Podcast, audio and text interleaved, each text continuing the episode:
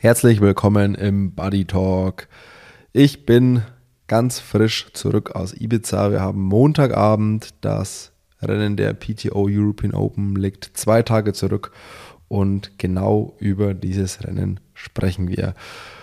Wir haben gestern Abend schon noch in Ibiza zusammen mit Flo Angert relativ lang und ausführlich über seinen Tag gesprochen und zuallererst sprechen aber Nils und ich zusammen ein bisschen über das Frauenrennen und dann schalten wir quasi zurück nach Ibiza, wo wir mit Flo über seinen Tag gesprochen haben. Viel Spaß damit.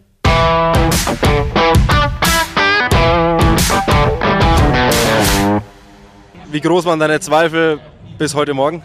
Ja, ich war schon sehr nervös, also das muss ich schon sagen, weil ich meine, wie ich schon gesagt habe, man hat nicht oft die Möglichkeit, sich gegen die Besten der Welt zu messen und das ist eines der ersten Rennen wieder in der Saison, dann auf einem neuen Format, mit ein bisschen zu langem Schwimmen, zu kurzen Laufen, dass ich gedacht habe, es liegt mir jetzt nicht so gut, ähm, aber ja, nee, war einfach ja, fantastisches Rennen und ich bin überglücklich.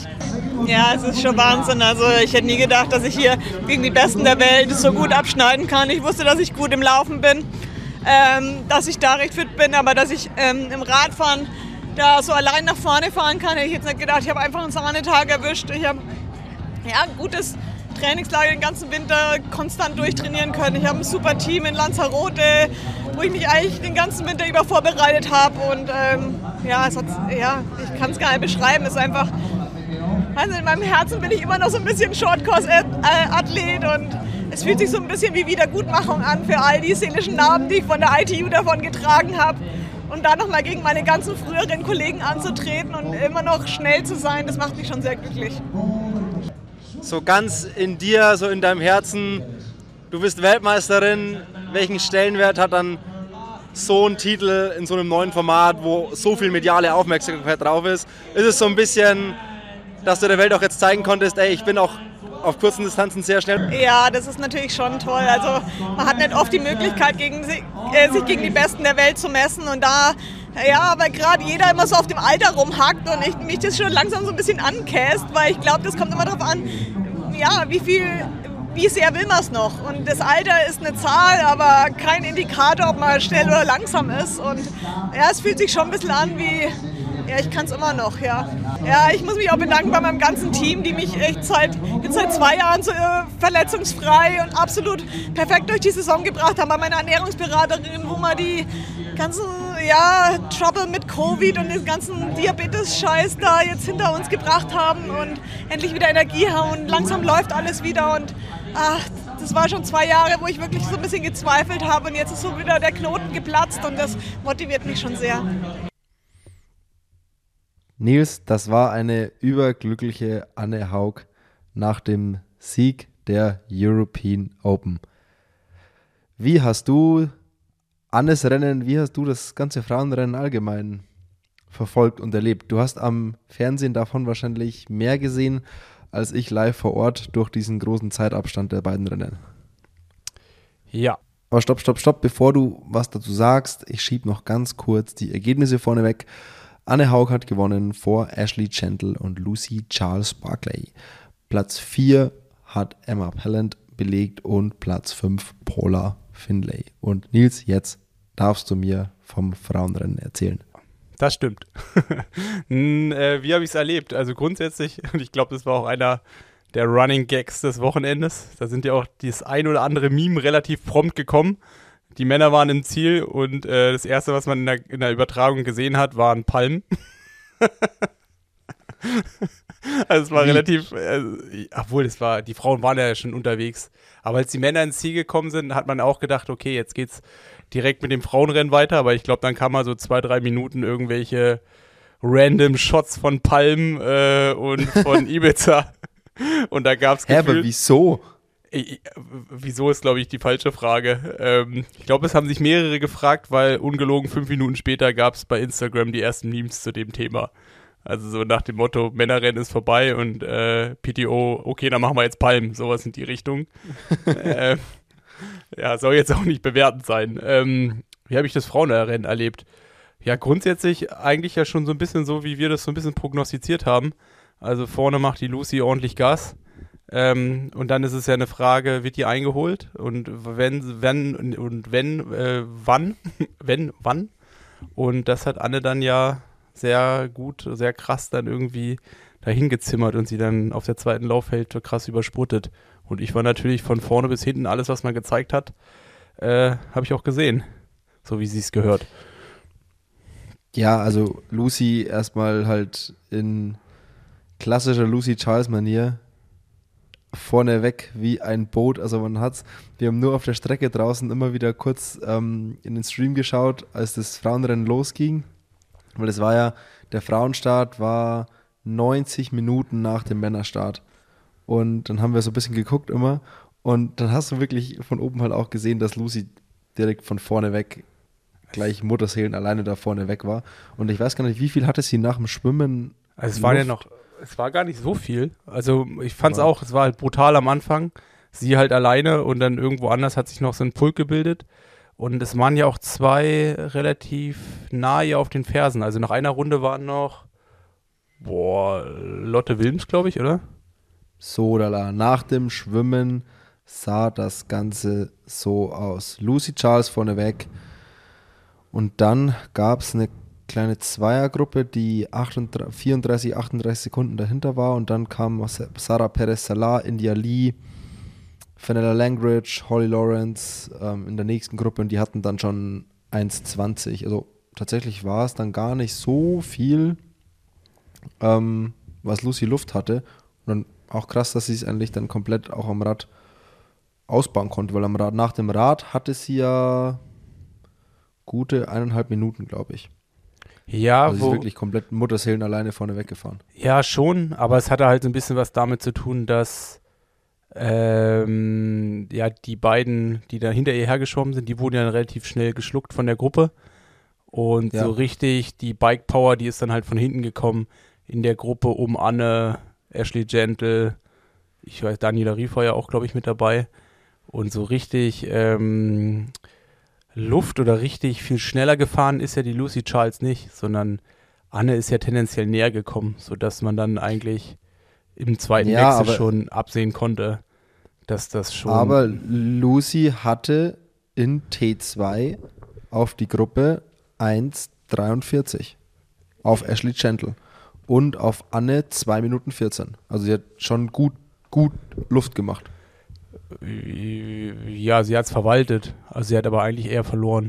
Also sowohl Ashley Gentle als auch Anne sind ja schneller gefahren als sie. also steht zumindest so in der Ergebnisliste. Dann lege ich vielleicht jetzt falsch. Ja, also nee, es war ja schon so, also irgendwie, ich hatte so das Gefühl, teilweise, wenn man jetzt so noch die Hawaii-Rennen im, im Hinterkopf hat, da ist ja die Lucy Charles vor und hat halt irgendwie erstmal gerade so auf den ersten Metern immer nochmal ihren Vorsprung ausgebaut und dann sind sie tendenziell eher in der zweiten Hälfte sind die Frauen dann ihr näher gekommen. Und jetzt fand ich so, das hat so alles zäh gewirkt. Also sie hat äh, eigentlich nie so richtig gewinnen können, sondern hat es eigentlich auf die Hauptcontender eher, ja, eher, ja, hat es halt irgendwie so Also stagniert. sie hat, also sie hat auf Anne 30 Sekunden verloren am Radfahren und auf Ashley Gentle ja auch ein ganz kleines bisschen was, aber das hat sich tatsächlich relativ äh, gleichmäßig gehalten irgendwie. Du hast recht. Ja. Ähm, also Anne, Anne hat halt, sie hat ja gesagt, dass sie einfach wahnsinnig gute Radbeine hatte und einfach einen Sahnetag hatte und kam damit halt mit verhältnismäßig kleinem Rückstand vom Rad. Und dann war das aber ja abzusehen, dass wenn sie ihre Laufbeine nicht in Lanzarote liegen hat lassen, dass das alles äh, ganz gut ausgehen könnte für sie. Ja, also schlussendlich ist es ja auch so gekommen. Ich glaube, ähm, die meisten, inklusive mir, haben sich, hätten sich aus Zuschauerperspektive natürlich gewünscht, dass die Ashley Gentle halt da irgendwie noch gegenhalten kann. Ähm, von mir aus gern mit einem besseren Ende für Anne. Aber es war dann schon, Anne war mit Abstand die schnellste. Und ähm, es ist dann auch so gekommen wie so häufig. Ich glaube, die Hälfte der Männer waren halt einfach langsamer. ja. Also es ist halt, äh, ja, ist halt nach wie vor einfach krass und auf jeden Fall eine verdiente Gewinnerin. Und ich fand es auch interessant, was sie gerade so gesagt hat. Also aus dem Interview, zwei Sachen sind mir eigentlich so direkt ins Ohr gesprungen. Einerseits äh, die vier, die vier nach, also die vier beim Alter. Also dass man, also dass sie halt auch schon alt geworden ist, aber halt auch so, dass dieses ITU-Ding immer noch so präsent ist. Und das kann ich irgendwie auch so total fühlen, dass man irgendwie ist man ja aus dieser ITU-Vergangenheit dann irgendwann mal rausgegangen. Ähm, in den meisten Fällen ist es ja eher so gewesen, dass man, also inklusive auch mir, nicht an seinem Höhepunkt abgetreten ist, sondern wenn man aus verschiedensten Gründen dann halt ein bisschen später, aber zumindest nicht mehr so, dass man da da gewesen ist, wo man vielleicht mal gewesen ist. Und das war bei Anne ja ähnlich. Und dann jetzt quasi wie so ein Rematch fünf bis zehn Jahre später nochmal gegen ähnliche ähm, äh, Gegner da irgendwie anzutreten und mit dem besseren Ende für einen selber. Ich glaube, das ist dann schon, äh, das ist ein super geiles Gefühl und das hört man ja auch sehr gut raus aus dem Interview. Ja, vor allem, weil ja so ein bisschen Short, Short Distance Power da irgendwie vertreten ist und sie hat schon sehr, es war eine große Genugtuung in vielen Bereichen, glaube ich, für sie, dass sie es da nochmal zeigen konnte. Ähm, dass sie auch so vom Speed her und auf, den, auf der kürzeren Distanz da nochmal so einen Hammer hinlegen konnte. Ja. Und auch so ein bisschen, weil sie hat es eben, eben mit dem Alter angesprochen, ähm, scheinbar wird ihr das ja relativ viel irgendwie entgegengebracht und war vielleicht auch so ein bisschen, ja, auch so ein bisschen, wie es bei Frodo ja auch war, dass viele dachten, boah, wer weiß, ob das noch so geht. Gut, Anne war natürlich immer präsent und hat immer geliefert, aber so diese Alterskeule ähm, da auf so einem kurzen, schnellen Kurs dann, nochmal zu liefern, glaube ich, ähm, war sehr zufriedenstellend. Äh, nicht zufriedenstellend. Ähm, Phänomenal. Ja, war eine sehr große genug, war eine Genugtuung für sie und äh, ich glaube, so ein bisschen das Gefühl so, ich habe es euch nochmal allen gezeigt jetzt, dass ich auch das noch kann. Aber jetzt, wir hören mal noch ganz kurz, wie Lucy selbst den Tag erlebt hat. Yeah, so yesterday, I guess, I know I'm leading into the first race of the season. I've had a good training block, but you never really know where you're at until you do a race. So I felt like I was in good shape and I was nervous, which is usually a good sign that obviously you care, but I, I knew that I had the potential to, one, be on the podium, but maybe even go a bit better than that and be first or second. Um, but yeah, you know what? I was just excited to get racing again. It's, it's why I do this sport. I love to race. I enjoy training, but racing is what it's all about. Yeah, you know what? I actually had a really good sleep last night. Sometimes I don't sleep before races, and I felt like that's a pretty good sign. I'd had a good sleep. I felt a lot of energy going into the race, and I kind of went down to the transition in the morning, and I had this kind of confidence around me, I guess. I felt like I was ready to go and put a good performance in. And looking at the course, I felt like it suited me being a sea swim, and it was actually looking quite choppy out there. So I thought that would suit me as a stronger swimmer. And then I was just excited to get out and race these girls. You came back from the bike with a minute or two minute gap. How was it mental wise? Because you knew that the girls from behind are running super fast. And do you thought about you can win this today, or was it like okay, just save the podium because they're running too fast?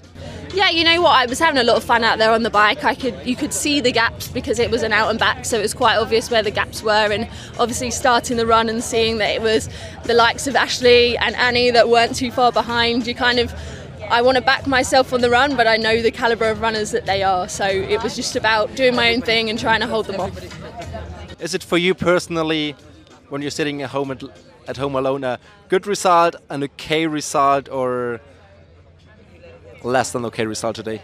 Yeah, I think knowing that I left it all out there, you can't really do any more than that. So I'm really happy with that. And like I said, I think it gives me the confidence and the motivation to go away and keep working and see if I can go one or two places better. I'm always looking for that win, but actually to get on the podium in a field of this class is amazing. Was sagen wir dazu, Nils? Ja, ganz schön kritisch, der Fragensteller. Ja, ich will ja auch nicht nur Fuß, nicht, ich will ja auch nicht nur Fußballer Antworten bekommen. Ja, aber die ist Dritte geworden und dann fragst du sie, ob das okay war. naja, wenn naja, Frodo wäre auch, hätte auch lieber gewonnen, als er Vierter wird. Ja, aber Frodo hat schon, wie häufig Hawaii gewonnen? Dreimal? Ja, na und, aber Lucy sehe ich trotzdem als eine der absoluten Top-Frauen. Ja. Ja, ja, aber dritter Platz ist ja top und äh, das ist ja, ja ein Platz ja immer noch ein Platz hinter ihrem Standardresultat von Hawaii. ja, okay, aber ja. ist ja trotzdem so, die hätte das auch gewinnen können. Sicherlich. Nee, ähm, ich weiß schon, was du, ich weiß schon, was du meinst. Und ich meine, man ist ja selber auch so schnell in diesem Ding so drin, ne? Also, weil Lucy halt irgendwie auch eine große Nummer ist, die normalerweise die Rennen halt gewinnt und jetzt wird sie Dritter. Und dann ist man ja selber auch manchmal so in dem Denken, dass man halt einen dritten Platz schlechter wahrnimmt, wie er eigentlich wert ist.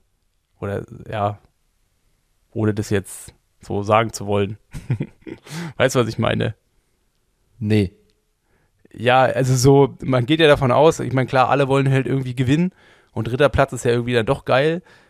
Aber ich meine, du hast ja dann doch auch nachgefragt, ob das denn so okay war oder ob die damit jetzt zufrieden ist, unzufrieden ist, whatever. Und es, äh, also, wenn du, wenn sie gewinnen würde, würde sie im Normalfall ja sagen, ja, ich bin happy damit. Und es hätte ja sein können, dass sie nicht happy mit dem dritten Platz ist, weil sie gern Ja, halt gewonnen hätte. ja, das stimmt. Ich will jetzt auch, So, also, ja. Was hättest du gefragt? Was, Ich, was weiß, hättest du ich, ich bin auch, Lies, ich lies, muss ganz, komm, nein, komm. ey, Simon, was ich hättest will, du Lucy gefragt? Los bin- jetzt. Was hättest du Lucy gefragt? Ähm, also A würde ich sie auch nochmal, äh, was ich wirklich persönlich genommen habe, im Forumö, äh, hatten die irgendwann mal keine Bahn reserviert und dann waren sie auf unserer Bahn und dann ist sie mir richtig um die Ohren geschwommen und dann hätte ich ihr sie gefragt, ob sie, keine Ahnung, die sind da irgendwie, wir hatten schon ein Schwimmen, ewiges Programm und dann ist sie einfach komplett aus der kalten Hose hinten rein und hinter Fried hergeschwommen. Und ich halt, äh, dachte so, was machen die da eigentlich? Ähm, da habe ich gedacht, so, äh, pff, verrückt, verrückt. Und ich bin hier, ich bin, ich bin so ein Weichei. ähm, ob ihr das leid tut. Nee, äh, Spaß beiseite. Ähm, was hätte ich sie gefragt? Oh, ich finde, ich finde ja auch so dieses Podcast-Ding, wenn man mit anderen irgendwie spricht und denen Fragen stellt und man das eigentlich nur aus einer anderen Perspektive kennt, weiß man das erstmal wertzuschätzen, irgendwie, dass man zur richtigen Zeit die richtigen Fragen stellt. Weißt du, sonst so als Athlet denkst du dir halt genauso, was kriege ich da für eine doofe Frage? Also so, jetzt nicht auf dich bezogen, sondern insgesamt. Aber wenn du in der anderen Position bist, dass du selber die Fragen stellen musst und du denkst ja auch in so einem Gespräch komplett anders. Ich finde, das ist total schwierig. Und äh, hätte ich das vorher gewusst und hätte ich das vorher auch ein, ein zwei Mal vielleicht selber gemacht, dann hätte ich, glaube ich, andere Sachen so vor drei, vier Jahren anders gesehen oder anders beantwortet. Ja, es ist vor allem so, es war ja auch mega spontan. Ich habe sie irgendwie nach dem Rennen kurz getroffen und ich dachte mir so, ey, komm, äh, ob, ob sie Lust hat, schnell kurz äh, noch eine Stimme für den Podcast aufzunehmen, nachdem wir irgendwie kurz gequatscht haben. Ähm, und da weiß der auch erstmal so, oh, äh, pff, jetzt muss ich so, so nach dem, also man weiß ja, man kriegt ja da nicht jetzt gleich so richtig coole Antworten, so wie man sie im Podcast vielleicht kriegt, weil so nach dem Rennen, das war wahrscheinlich das 25. Interview, das sie gegeben hat. Also da standen die Leute halt ewig, bei Lucy standen alle Schlange ähm, und dann war sie irgendwann mal fertig und dann habe ich sie zufällig da noch, bin ich über den Weg gelaufen und dann ähm, haben wir dann noch kurz was gemacht und also da kriegt man halt quasi die Antwort, die es halt in den 20 Interviews davor auch schon gab. Ja, aber was ja nicht heißt, Also- dass es, dass es schlecht ist. Nee, nee, aber man denkt sich ja dann schon so, boah, es wäre cool, äh, irgendwie zwei, drei andere Fragen zu stellen als alle anderen so ungefähr und was Cooles zu kriegen. Aber was, also, was fragst du da dann? Das Ja. Oh, ich finde, selbst Ähm. wenn du halt coole Fragen hast, die so einzubauen, dass die halt auch cool rüberkommen und dass die halt passen, ich finde, das ist immer noch, noch, mal, noch mal mehr eine Kunst. Weil eigentlich ist ja so, was- du hast ja, oder ich meine, jetzt bei dir war es jetzt super spontan. Du hast wahrscheinlich zwei Minuten vorher entschieden. Okay, äh, Nicht- nicht mal, ich habe sie getroffen, wir haben kurz äh, Hallo gesagt und äh, dann dachte habe ich, ah, okay, ich habe ich hab zwei Mikros dabei, äh, lasst jetzt schnell machen und dann, äh, ja, let's go. Ähm, keine Ahnung. Also, es war auch neu für mich. ja, Da war ich auch erstmal überfordert mit irgendwie, da jetzt irgendwie, und ich war ja auch selbst dann irgendwie ganz gut durch nach so einem Rennen und bist ja auch irgendwie gaga im Kopf und dann noch so spontan und ähm, habe ich auf jeden Fall noch äh, Lernbedarf, was das betrifft. ja, okay. wenn wir wenn- hier immer wieder mal immer wieder mal Rennstimmen einfangen hätte ich, wollen. Simon, hätte ich das gewusst, hätte ich das natürlich komplett anders bewertet. Ha.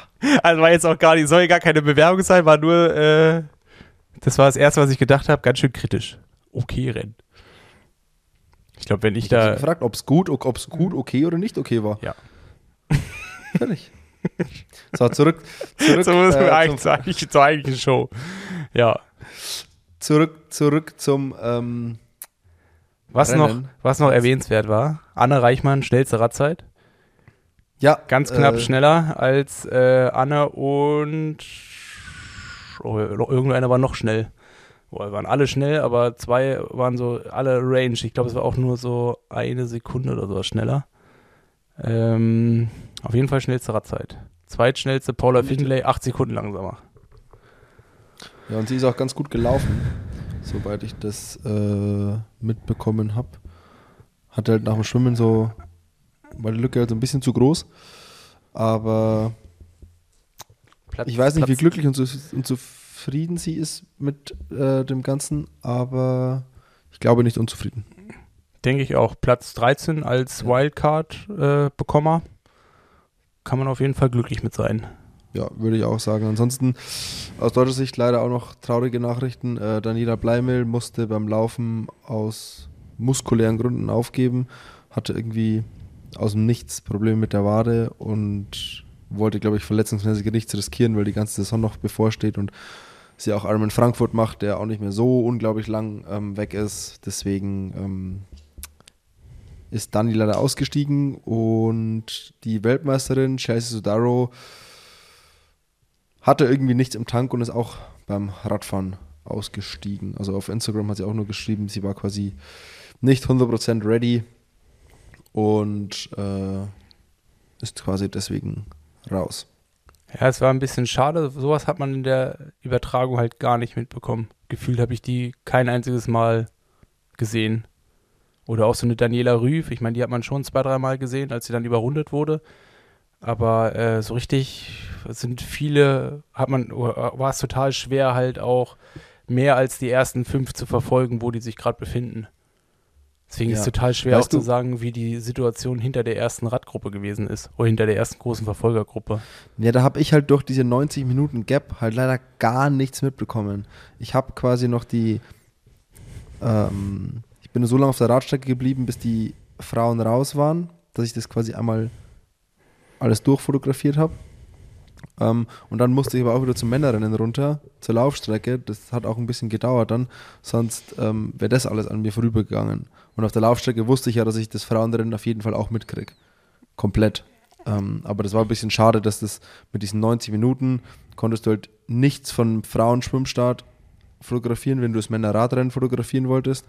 Und konntest das Radrennen von den Frauen auch kaum fotografieren, wenn du das Männerlaufrennen nicht verpassen wolltest. Das war so ein bisschen schade und diese 90 Minuten, das war irgendwie, ist ein blöder Zeitabstand irgendwie. Ja, musste, also für den Fernsehzuschauer war das natürlich dankbarer. Klar. Ähm, aber ich finde halt auch, und dadurch, dass man das jetzt gerade in den letzten ein, zwei Jahren ja so häufig gemacht hat, ich glaube, jetzt war es wahrscheinlich auch einfach zeittechnisch nicht anders möglich. Aber es ist Nee, schon. sie hatten, also es war deswegen nicht anders möglich, weil zum einen hatten sie den Fernsehspot, also den Fernsehslot nicht anders. Also der war einfach zeitmäßig so, war der so, der ging nicht, nicht länger. Und die Straßensperrung ging auch nicht länger. Also sie haben die Straßen auch nicht länger bekommen. Achso, ich habe jetzt eher so in die Richtung gedacht, dass man halt einfach sagt, okay, ähm, es hat so gut geklappt und ich glaube, bei den nächsten äh, Tour- oder PTO-Rennen ist es ja auch so, dass halt sowohl das Männer- als auch das Frauenrennen zu einer, an einem separaten Tag stattfindet. Aber jetzt war das wahrscheinlich auch schwierig, weil am Sonntag ja auch noch ITU-WM war.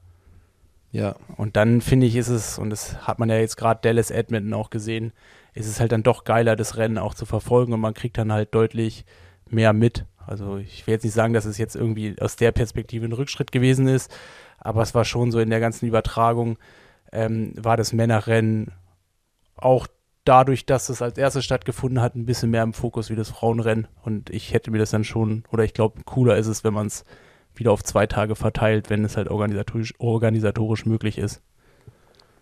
ja, absolut. Also das ähm, hatte ich hat, hatte ich auch mit, irgend, mit irgendwem direkt nach dem Ziel, ähm, dass es Frauenrennen, dass es zeitlich blöd gelegen war ähm, aus vielen verschiedenen Perspektiven und dass es viel cooler wäre, wenn es an zwei verschiedenen Tagen wäre. Aber diese Diskussion hat man ja immer irgendwie, ähm, wann alle zusammen starten mit, einer, mit einem Abstand starten oder oder oder. Ähm, am besten wäre es einfach an zwei Tagen bei diesem PTO-Format. Ja. ja, ist halt irgendwo immer ein Kompromiss. Man weiß ja auch immer nicht, was so dahinter steckt. Man kann von außen immer viel gut oder schlecht finden oder vieles bewerten, aber ähm, im Großen und Ganzen ähm, sind wir auf dem richtigen Weg oder was heißt wir, aber die äh, überhaupt die ganze Berichterstattung war ja eigentlich so, dass es besser ist wie das, was wir in den letzten Jahren hatten und das ist ja auf jeden Fall erstmal positiv und ich glaube, das andere würde ich auch jetzt einfach mal auf die Zeitnot zurück oder zurück, zurückführen. Ja, es war ja auch äh, relativ mehr oder weniger spontan. Ähm, sie hatten jetzt auch nicht unfassbar viel Vorlauf auf Ibiza, das alles zu planen. Ähm, und ist ja auch nicht so einfach, dann Straßen zu bekommen und, und, und, und, und. Aber, Nils. Hilft dir alles nichts? Es hilft dir alles nichts. Äh, wollen wir mal einen Tag rückwärts äh, zurück nach Ibiza in mein Hotelzimmer schalten, wo wir uns mit Florian Angert zum Männerin unterhalten haben? Sehr gerne. Dann machen wir das doch. Schmeißen wir Also die, einmal- äh, die Zeitmaschine an. Wir schmeißen die Zeitmaschine an, einmal Rolle rückwärts, zurück nach Ibiza und jetzt gibt es einen langen, großen Rundumschlag mit jemandem, der im Rennen war und damit wissen wir noch ein bisschen mehr, was im Rennen Und, passiert ist. und, du, Viel Spaß damit. und du hast jetzt so geschmunzelt, weil du die Nacht auch nochmal Revue passieren lassen konntest. Ey, ich ich habe geschlafen, Nils. Ich war so, ich war so durch. Äh, es war ein bisschen, es war, war ein bisschen wenig Schlaf die letzten Tage. Deswegen, ähm, aber scheinbar war gestern auch eine ganze Truppe noch gut unterwegs. Also ich weiß nicht, ob Athleten auch dabei waren, aber so vom Stuff drumherum, äh, ich habe wilde Sachen gehört. Das ist gut. Äh, Ich weiß nicht, das habe ich auch noch nicht so ganz verstanden. Was hatte diese Anzeigetafel da auch äh, zu tun? Man ist ja dann irgendwie so in die nächste Runde gelaufen und da war so ein großes Board. Ey, das So. war der Lab-Count sozusagen. Also das, die haben da die Runden gezählt, weil du ja sechs, wir sind ja sechsmal, wir sind diese Einführungsrunde Ja. und dann halt sechsmal zweieinhalb Kilometer und dann stand da im Endeffekt drauf, wenn du vorbeigelaufen bist, äh, halt dein Name, also Startnummer, Name und dann Start, Run Lab 2, 3, 4, wie auch immer. Und wenn du das letzte Mal da vorbeigelaufen bist, kurz danach ging es im Endeffekt links Richtung Ziel. Ja. Und dann stand halt in der letzten Runde, stand halt dann, bla, halt 106, Florian Anger, to finish oder wie auch immer. Das war so der, also keine Rundenbändchen, sondern halt so ein digitaler Rundenzähler sozusagen. Aber auch keine Abstände. Nee, das nicht, ne? Ah, okay, weil das wären alles so Sachen, wo ich sage, ich meine, klar braucht man die nicht, aber es sind schon Sachen so aus Athletenperspektive, die irgendwie dann doch nice to have, Ja. nice to have sind. Und das finde ich, das ist bei der PTO eigentlich geil. Und eigentlich ist es ja auch nicht schwierig, weil die PTO guckt sich ja vieles einfach von der ITU ab oder von World Triathlon, weil diesen Standard, den die seit 10, 15 Jahren haben, der wird jetzt zum ersten Mal auch auf Mitteldistanz, Langdistanz projiziert. Und das Ja. wirkt halt einfach so viel cooler und so ist es so viel angenehmer zu verfolgen. Also sei es halt einfach äh, das Line-Up am Anfang. Das gibt so viel her, wenn einfach zwei, drei Athleten alleine da äh, äh, quasi in die Kamera kommen, dann wird kurz was dazu gesagt. Das ist natürlich Ja. dann irgendwie, ich weiß nicht, es waren ja, glaube ich, die letzten zehn jetzt. Waren es zehn? Ja, letzten fünf. Ja, ich musste so lachen, weil Fred hat mir in, in Forumö noch so erzählt, ja, diesmal ist er ja auch, äh, keine Ahnung, letztes Mal waren es die Top Ten, jetzt ist er auch dabei und jetzt Ja. muss er sich nicht da hinstellen und ein, äh, Dallas muss da so lang in, ähm, im Warm da warten. Und, War er der äh, Erste. Ja, genau, und dann war ja dann irgendwie so, keine Ahnung, ähm, du warst ja noch da, oder? Ich war, also ich bin ja eigentlich in der Weltrangliste jetzt, war ich auf neun. Ja. Ähm, aber dadurch, dass ja vorher halt dann irgendwie Sam nicht da war, Patrick glaube ich auch nicht da war ähm, und halt irgendwie noch zwei, oder ne, Gustav, Sam und noch jemand war nicht da und deswegen war ich dann im Endeffekt der Bestplatzierte, also auf Position 5. Ähm, und deswegen war ich der erste von den letzten fünf sozusagen, der aufgerufen wurde. Ah, okay. Weil- nee, ich habe das Also Fred war es ja direkt nach mir platziert und der hat gerade den Cut sozusagen nicht geschafft. Genau, weil ich meine nämlich, er hat mir erzählt, er wäre der Letzte, der jetzt da reinkommt. Und dann kam ja die Übertragung und dann haben sie ja den Brownlee Ja. und Frodo da reingeschummelt. Und da habe ich gedacht, okay, jetzt wurde hier Fred wegrationalisiert im Sinne von, an denen die nochmal ein bisschen mehr Aufmerksamkeit generieren. Nee, und das finde ich ist halt einfach, das macht so Spaß, dann das Ganze zu verfolgen. Ähm, Aber hat man, hast du irgendwas im Stream gesehen von ähm, so GPS-Daten oder Herzfrequenz von irgendeinem Athleten? äh, also ich weiß, also Fred hat auch darüber gesprochen. Ihr hattet ja diese Polar-Dinger, oder? Genau, wir haben vom Polar- Start eben diese Polar für Ja. den Arm, das hat, hatte jeder ein Athlet um den Arm und wir hatten so ein, da haben sie extra die Anzüge eingesammelt und für jeden an gleicher Stelle so eine Tasche eingenäht für so ein GPS-Ding, Ja. ähm, was wohl vermutlich auch dann die Herzfrequenz mit übertragen hat. Das weiß ich nicht. Aber ich weiß nicht, ob das benutzt wurde, ob man das gesehen hat oder nicht. Also in der Übertragung selber hat man nichts davon gesehen. Also soweit ich weiß, wurde nichts eingeblendet. Ich weiß nicht, und so war es ja zumindest mal bei der Tour de France, da konnte man ja mal so auf der SRM-Seite so Live-Daten sich angucken. Ich weiß jetzt nicht, wenn man Ah, über die ja, okay. PTO-Seite gegangen ist, ob es da dann wie so ein Live-Ticker noch so Live-Daten auf sowas gegeben hat. Das weiß ich nicht, aber Ja. ich selber habe da jetzt nichts mit verfolgt. Ich meine, es war halt sehr auf, auffällig, diese, äh, diese an den Oberarmen, diese Ja. Sensoren von Polar und halt, dass jeder hinten eine Tasche am Rücken hatte. Ja, das genau, war dann doch auffällig. Ähm, nee, das fand ich, fand ich auch interessant. Ich hätte gedacht, das sind irgendwelche GPS-Tracker.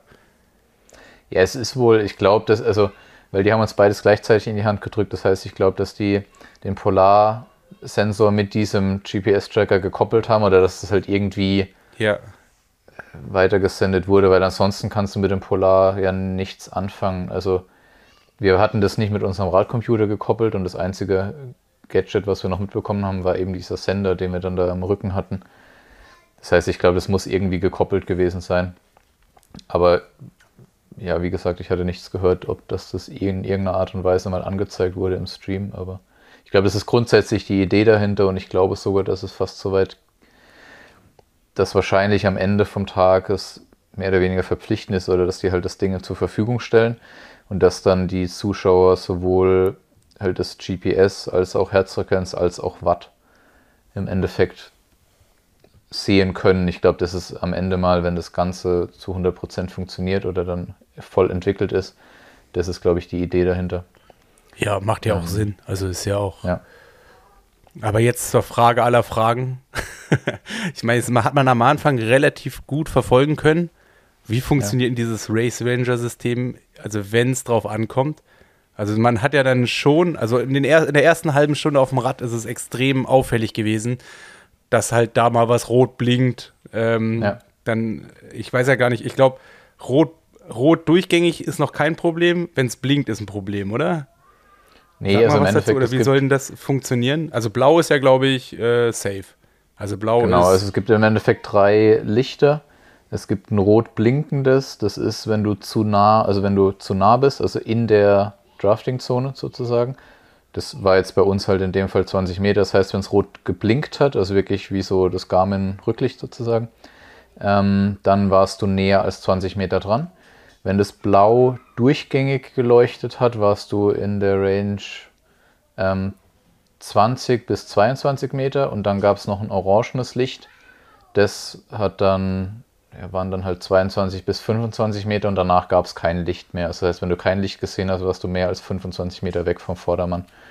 Und im Endeffekt hatte jeder Athlet, das haben die an die gleiche Stelle bei jedem gebaut, ähm, vorne an der Gabel ähm, ein, wie sagt man, wie so ein Pot, also ein ne? Empfänger, ein Tool halt von dem Race Ranger, einen Teil und dann hinten, hinter der Sattelstütze im Endeffekt, den, den zweiten Teil. Ähm, und sobald du im Endeffekt dann hinter einem Athleten gefahren bist, hat der, hat man, hat man selbst, also ich habe im Endeffekt an meinem Vordermann gesehen, in dem, wenn das Licht halt entweder geblinkt hat oder blau geleuchtet hat oder orange geleuchtet hat, wie weit ich sozusagen weg bin oder ob ich zu nah dran bin oder halt im richtigen Bereich unterwegs bin. Aber war das jetzt noch ein Testverfahren oder hätte man irgendwie anhand von den Blinklichtern schon verwarnt werden können? Oder anhand von irgendwelchen Theoretisch Daten, hätte man schon, oder auf, man hätte schon werden? verwarnt werden können.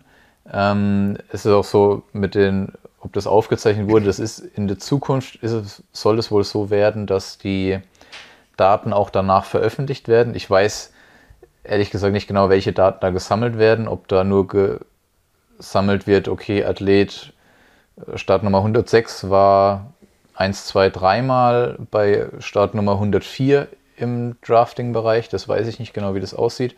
Das ging jetzt für dieses Rennen irgendwie wohl nicht, soll aber in Zukunft wohl so sein. Und auch, dass es eben danach offengelegt wird.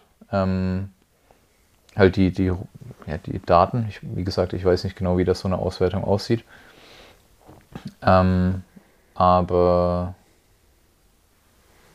ja, also grundsätzlich muss ich sagen, hat das funktioniert und es wäre wohl auch so gewesen, dass, also wir hatten bei der Dreiergruppe, wo ich dann drin war am Ende, ähm, ist wohl so schräg hinter uns ein Kampfrichter gefahren und ich denke schon,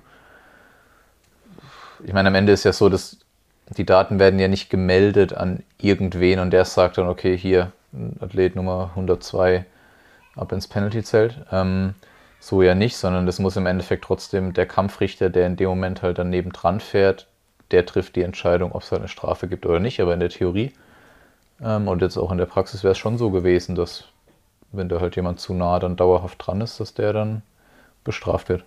Ja, es soll ja auch, glaube ich, auch so sein, dass dann quasi wie so ein Videoschiedsrichter dem richtigen Schiedsrichter nur sagt, passt da mal auf, der hat jetzt hier die letzten 10 Minuten, ja. drei Minuten irgendwie 18 Meter gehalten oder 16 Meter genau, das ja. falsche Licht hat, guck dir das mal genauer an und dann. Äh, genau. Ich meine, das erfordert halt immer noch, ähm, und ich glaube, es wird auch immer irgendwen erfordern, der da halt so, also einen Menschen dahinter, der da halt eingreift, weil du, glaube ich, kein, keine, ähm, ja, kein System dahinter schalten kannst, weil du hast ja immer noch diese Renndynamik halt einfach. Das heißt, jetzt war es im Endeffekt so, wenn du halt zu, in einer Vierergruppe in den Kreisel reingefahren bist zum Wenden, dann bist du danach rausgefahren und überall hat es halt angefangen rot zu blinken, ja. weil du halt einfach, ich meine, du weißt, es ist der erste fährt rein, bremst und dann ist halt der vierte in der Gruppe, lässt halt zwei Meter mehr reinrollen in den Kreisel und auf einmal ist er halt in der Zone. Das ist ja aber eher was, was Renndynamik ist oder dann geht es ja mal bergab und drüben wieder einen Berg hoch und natürlich fährt dann erstmal alles zusammen, dieser Ziehharmonika-Effekt. Das heißt, ähm, ist glaube ich, dann trotzdem ganz gut zu sehen und da bin ich auch gespannt, wie es dann in Zukunft ist, wie, ähm, wie halt die Kampfrichter das nutzen, ähm, um halt zu bestrafen oder auch nicht. Also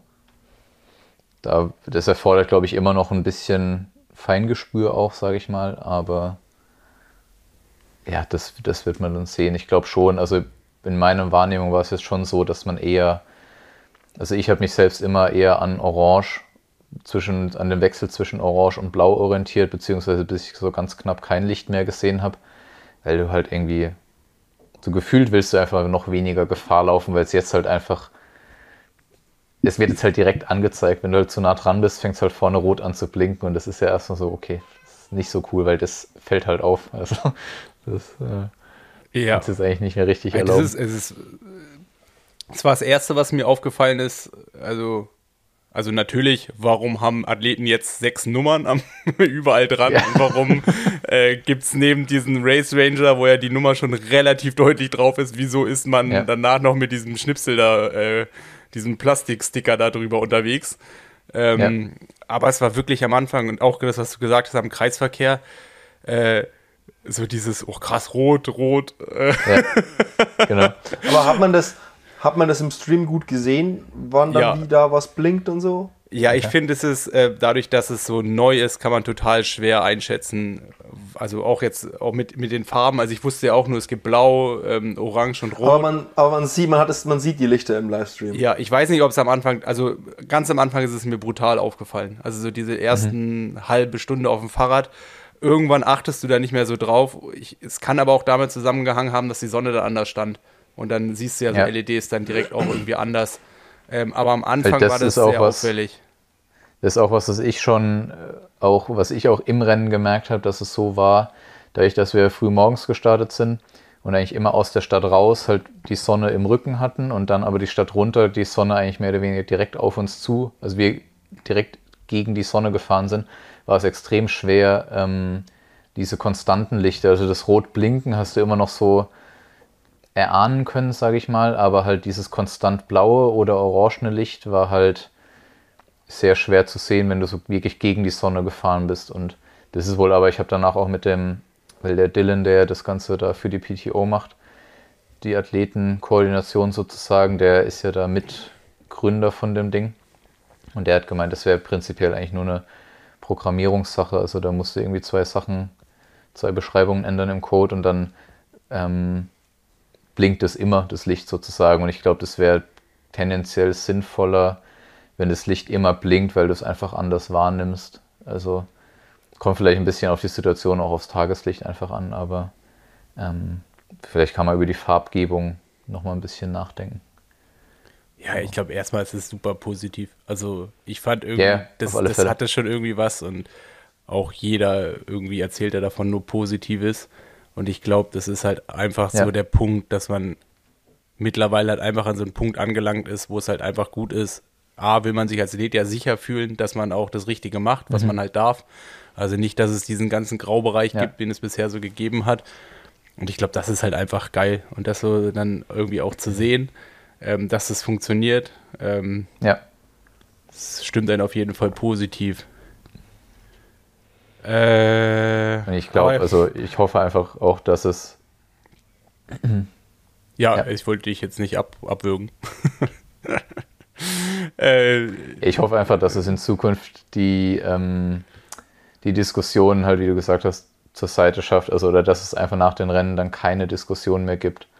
Wer hat jetzt, ist jetzt irgendjemand unfair gefahren oder im Stream sah es ja so aus, dass Person XY irgendwie in der Situation viel zu nah am Vordermann war und das hoffe ich halt einfach, wenn dann die Daten hoffentlich irgendwann veröffentlicht werden und wenn auch ähm, der andere große Rennveranstalter ähm, das Ding hoffentlich dauerhaft einsetzen wird oder dann nicht nur in Neuseeland testet, sondern auch in Europa mal einsetzt, ähm, dass dann einfach so Diskussionen nicht mehr da sind. Und ich meine, jetzt ist Kati ist heute ähm, die WM gestartet, wo er das auch benutzt wurde und die hatten ja im Endeffekt die klassischen Windschattenregeln, also nicht die 20 Meter, sondern die klassischen 10, äh, 12 Meter.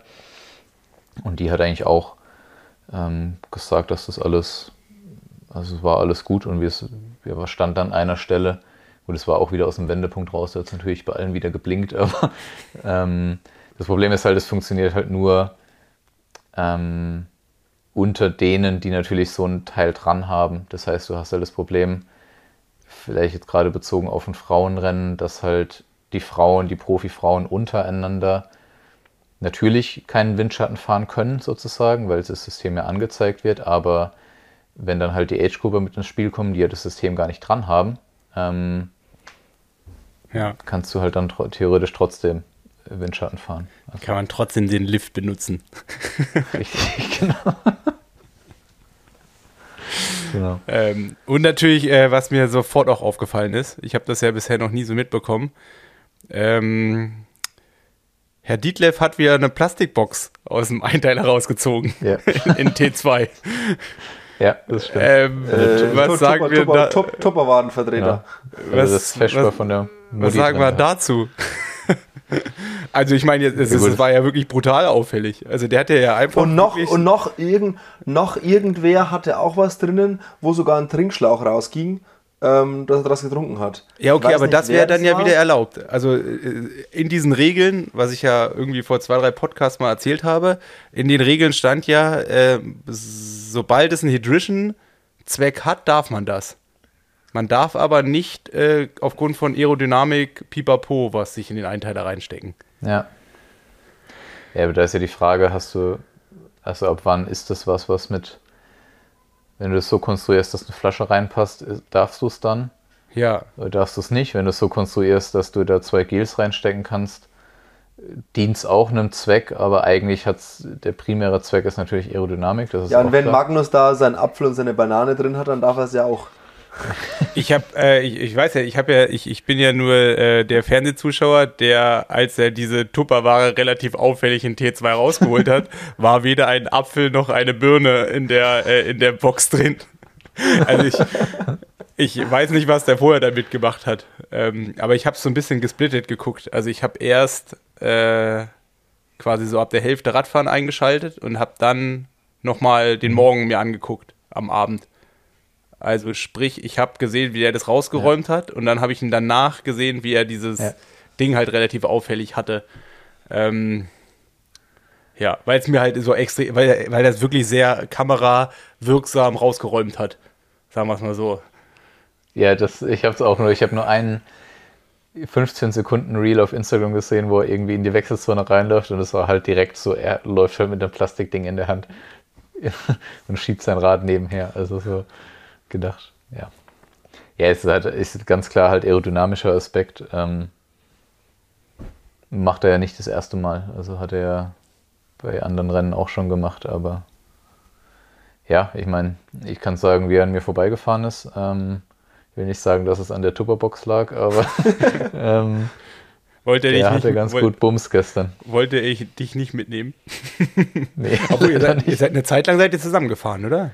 Ja, Der ist ja- er dann, Der, der hat ja gar nicht so viel Schwimmrückstand gehabt diesmal. Und weiß ich gar nicht. du bist ja dann mit dem Beckegaard und Fred gefahren, oder? Genau, ja. Und dann kam der Nachdem Magnus Tom irgendwann. Bishop irgendwie noch den Sprung nach vorne geschafft hat. So, stopp, ich ganz kurz, ich grätsch mal ganz kurz rein. Fang doch mal ganz von vorne an. Ah, ging es mit Schwimmen Bevor, los? bevor, mit bevor wir hier mittendrin irgendwo im Niemandsland Muss einsteigen, der Simon so viel schneiden fang doch, fang doch mal ganz von vorne an. Ja, haben wir, also äh, Line-Up haben wir ja schon gemacht. Flo hat da gewunken. Ey, das muss ich sagen, ey, das war schon geil. Also ich hing da ja auch überall so ein bisschen damit rum und wenn dann da so ähm, die alle aus diesem, wir hatten, äh, das gab so ein Zelt, wo alle quasi drin waren. Es gab auch quasi einen Warm-up-Bereich, wo alle Athleten sich aufgewärmt haben, der so eingezäunt war. Da hat sich nicht jeder irgendwo in irgendeine Ecke verkrochen, sondern die waren alle zusammen in so einem Warm-up-Bereich, da hat sich jeder aufgewärmt, standen die Trainer alle so an der Bande dran quasi und dann gab es so ein Zelt, wo alle wie die Hühner auf der Stange dann drin saßen. Ähm, und dann wurden alle aus diesem Zelt halt so rausgecallt und das war schon richtig cool. Also das war so, wie sie das äh, mit dir, also da so von der Atmosphäre in der Früh aufgeblasen haben, haben sie gut gemacht. Also das war richtig geil. Also was die Show betrifft, hat es da an nichts gefehlt. Ja, aber ich kenne das halt von ITU früher. Da war halt auch ein Marktschreier, der dann hier 21, 22, da musstest du dich aufreihen, dann wusstest du, jetzt wird es Ja, halt genau. langsam Ey, ernst. Und dieser, dieser, dieser Marktschreier ist, Nils, es ist genau so ein Typ. Also Ja, Logo. Der, das, der ist 100%, also, ist hundertprozentig so ein Ex, war der, bei der, war der mal bei der Army, also tausendprozentig, hat so einen Schnauzer, natürlich schnelle schwarze Sonnenbrille, Cap auf und mit dem hatten wir auch so dieses Media Briefing, in welche Areas du wie darfst und nach dem Briefing wusstest du, okay, wenn ich mich auf jeden Fall falsch bewege, der knallt mich von hinten ab direkt. Also, also der war auch, der hatte so, der hatte so eine, so eine, so eine Gasfanfare immer. Und immer wenn er, wenn er Aufmerksamkeit gebraucht hat, quasi, dass ihm alle zuhören, hat er die, hat er die losgelassen. Hat er, glaube ich, auch mal in dieses Zelt reinfanfart. ähm, und dann hat, er, dann hat er da seine Ansage gemacht. Da gibt's auch, da gibt's auch, da habe ich auch ein paar Bilder davon gemacht, das, äh, die poste ich da mal bei uns. ähm, Und jetzt auf jeden Fall war das, war, das schon, war das schon geil, wie der dann, ähm, dann da nochmal, ja, irgendwie, er hat nochmal alle Regeln, glaube ich, gesagt oder so, was ihr irgendwie zu beachten habt oder was. Ja, du musst ja immer, dann stellt sich da in der Reihe auf und dann wird ja jeder vorgerufen und dann darf er genau drei Sekunden da stehen, muss einmal winken und geht dann vor. Und dann gibt es kurze Pause und dann kommen, äh, ja, und dann kommen, bevor die letzten fünf kommen, kommen dann hier, hier äh, Frodo und Brownlee und dann erzählt dann runter und dann bei null dürft ihr euch da auf den Strich stellen, steht da fünf Sekunden und wenn euer Name fällt, dürft ihr vor und lauter so Zeugs. Also, das ist hat auch- er nochmal erklärt. Und das ist auch krass, also wir durften uns natürlich da auch dann nur so in so ein bisschen bestimmten Bereichen aufhalten. Ja, vielleicht war ich dann auch woanders, wo ich mich nicht so ganz aufhalten durfte währenddessen, aber der Chief hat dann nur gesagt, nur so, ey, also wenn es zu Frodo kommt, dann bitte noch das und das und das beachten. Das ist bei den anderen egal, aber bei Frodo ist es nochmal irgendwie anders. Ähm, dann bitte unbedingt hinter der Bande da stehen, weil es dann nochmal wichtiger ist, dass im TV alles stimmt. Das ist richtig krass. Also wenn, wenn Broadcast irgendwo ist, also TV-Übertragung, dann, dann drehen alle durch. Da ist man als Fotograf nur noch die zweite Geige. Also bist du nicht mehr die zweite Geige, da bist du gar keine Geige. Hast du nichts mehr zu Also da melden. bist du, da hast du wirklich gar nichts mehr zu melden. Sich hinter der Bande noch verstecken, dass du irgendwo stehen darfst. Ja, wirklich. Du musst dann teilweise auch an bestimmten Orten musst du in die Knie gehen, weil da von hinten die Broadcast-Kamera drauf läuft und sowas und und und. Also es ist wirklich, äh, du hast wirklich Aber- gar nichts zu melden. Aber warst du dann auch direkt nach dem Line-Up einer von den 200 Bekloppten, die noch rechtzeitig zum, zum Start gesprintet sind? Genau so einer war ich. nee, ich meine, das war wirklich gut im Fernsehen zu beobachten. Keine Ahnung, letzter Ja. durch. Äh, ich weiß gar nicht, wer war denn der letzte? Blumfeld? Der Ja, ist ja, dann da noch den Gang da durchgegangen und du hast so eine Menschenmasse da so links vorbei rennen sehen, noch irgendwie rechts um rechtzeitig zum Start zu kommen. Ja, wir, nee, wir sind also, wir, wir sind halt dann durch diesen, ja, durch diese, durch diesen Gang, wo die Athleten auch da durch sind, da sind wir halt dann alle vorgelaufen, ähm, damit wir noch zum Start kommen. Und es ging dann auch relativ fix. Ich war dann vorne beim Start und dann war irgendwie 20 Sekunden und dann war schon zack, bumm. Und dann, ja, und dann zack, bumm und jetzt dürft, jetzt dürft ihr immer wieder über Sport sprechen. Also ich habe direkt mal in dem Moment gedacht zu Hause, boah, brauche ich gerade jetzt nicht. so, Stress, Stress am Strand und reinrennen und zu springen. Das ging eigentlich, also ich hatte schon wesentlich schlimmere Starts. Also dadurch, dass ja jeder so seine Startposition hat und da auch echt genug Platz war, war das eigentlich halbwegs entspannt. Also dann läufst du halt irgendwie drei Schritte rein. Es ging relativ schnell, war relativ schnell so tief, dass du schwimmen musstest. Dadurch gab es keine riesigen äh, Prügeleien. Und ich stand, glaube ich, auf Position 5, also relativ weit außen. Das heißt, ich hatte auch relativ, war eigentlich keine Prügeleien und irgendwie Probleme wegzukommen. Und die erste Runde war echt gut, bis ich dann mal so alles sortiert hatte, auch um die Bojen rum. Ähm, hatte ich da ganz gute Füße gefunden. Und der Australian Exit war ein bisschen tricky. Also das Rausgehen war noch okay, aber dann war halt am Strand. Also heute beim, bei dem WM-Rennen haben sie den Start auch eine Bucht, also einen Strand weitergelegt, weil so viel Algen und äh, sonstiger Mist an dem Strand heute rumlag. Und das war gestern auch schon so. Also sie sind mehr oder weniger schon zum Start gewartet. Also wir waren so bis halb zur Wade schon mehr oder weniger im Schlamm gestanden. Ähm, und dementsprechend war das Stück sind wir auch beim Australian Exit halt auf die zweite Runde. Dann mussten wir laufen. Dann sind wir da halt irgendwie wie so Störche da, haben versucht zu rennen ähm, und nicht hinzufallen. Du bist äh, gut gestolpert. Ich? Ja. Du hast einmal so, ein- ich dachte kurz so, ui, der Tritt, wenn mal schief geht, ist es auch nicht so geil. Also es Kann war sein, ich wirklich, habe auch ein Bild von Lucy gesehen, wo sie so gefühlt umknickt und dann so Ja. halb ins Wasser und reinfällt. es war auch total weich und total holperig. Wir Fotomedienleuten hat, hatten alle patschnasse Füße, weil du überall einsinkst und Ja. es halt, vor allem, es war so, da lag der Teppich drüber beim Australian Exit und dann war das aber halt mega holperig und total wellig und ja, also bist du schnell mal dein Knöchel los. Und dann war, also ich hatte eigentlich eine ganz gute Position nach der ersten Runde und habe die mehr oder weniger gehalten auf der zweiten Runde ähm, und habe dann so ein ganz kleines bisschen, ich muss die Schwimmzeit nochmal angucken, aber wenn ich es richtig gesehen habe, irgendwie so drei, vier Sekunden den Anschluss verloren an die ersten fünf oder sechs, glaube ich, mit Frodo, Brownlee. War so eine Mini-Lücke. Beim, ähm, Ähm, beim Strandgang oder beim Exit. Nee, Was- beim Exit dann, also als Ja. wir nach den zwei Kilometern raus sind. Und dann bin ich zusammen mit Tom Bishop und Daniel aufs Rad. Ich weiß gar nicht, ob noch jemand dabei war. Ich glaube, wir drei sind dann zusammen aufs Rad und dann bin ich, habe ich eigentlich versucht, mich direkt am Anfang nach vorne zu setzen, weil ich halt den gleichen Fehler wie in Gran Canaria nicht nochmal machen wollte. Ähm, dass ich da irgendwie den Anschluss verpasse. Ähm, und dann habe ich sie so, ich glaube, das nächste, wo ich mal rankam, waren irgendwie 10, Min 10 Sekunden. Ich habe sie halt, die Gerade war sehr lang, die erste, zwischen den ersten beiden Kreiseln und da habe ich sie halt fahren sehen und habe halt versucht hinzukommen, aber wenn, ich glaube, Brownlee war der Führende aus der Wechselzone raus und zusammen mit Kyle haben die, glaube ich, das Messer zwischen die Zähne genommen und da Vollattacke gemacht. Ähm, also ich habe da, bin echt lange hart gefahren, aber ich habe es ums Verrecken nicht geschafft. Wie hart bist du da gefahren, Florian? Sehr hart. Wie hart? Ja, keine Ahnung, irgendwas um die 400 Watt für, ist der Geier, fünf Minuten oder so. Ähm, das heißt ja auch, dass Kyle und Alistair Brownlee da vorne deutlich über 400 Watt gefahren sind. Das reicht ja ersten genauso zehn Oder viel. wahrscheinlich genauso. Ja, es reicht ja genauso viel, dass die Lücke nicht zugeht. Ja, okay, Argument. Ähm, Ja, und du hast ja vorher, ich meine, es- bei den Frauen war es irgendwann dann auch mal relativ deutlich. Es ist halt einfach so, wenn vorne einfach noch ein Motorrad ist oder so, Ja. ist halt einfach immer ein bisschen blöd. Und auch wenn die, Ähm, glaube ich, gut, gut gefahren sind. Ich meine, es gibt auf jeden Fall Regeln, dass sie ja bestimmte Abstände zu den Athleten haben müssen. Das hat die PT auch, auch relativ gut. Ich weiß nicht, wie gut sie es jetzt umgesetzt haben, aber so auch so ein bisschen Seitenwind, wenn dann halt das Motorrad auch von der Seite fährt, ist halt auch die Frage. Ähm, Man hat schon, also auch doof, durch die aber- 20, also selbst wenn 20 Meter brutal eingehalten werden, also so ein 10, 10-sekündiges Loch durchzufahren, wenn vorne jemand drauflatscht, kannst du davon ausgehen, du musst 10% Ja. mehr treten. Und das ist halt, ja, genau. Also das wenn ist, der vorne halt 400 ist fährt halt und wenn Brownlee 400 fährt, dann ist es wahrscheinlich in Geschwindigkeit auch relativ schnell. dann Ja. musst du halt, äh, und das ist halt einfach, das sind halt, äh, naja, Bereiche, wo es halt einfach extrem weh tut. Und da Ja. können halt so drei, vier, fünf Sekunden können dann so entscheidend sein, ne?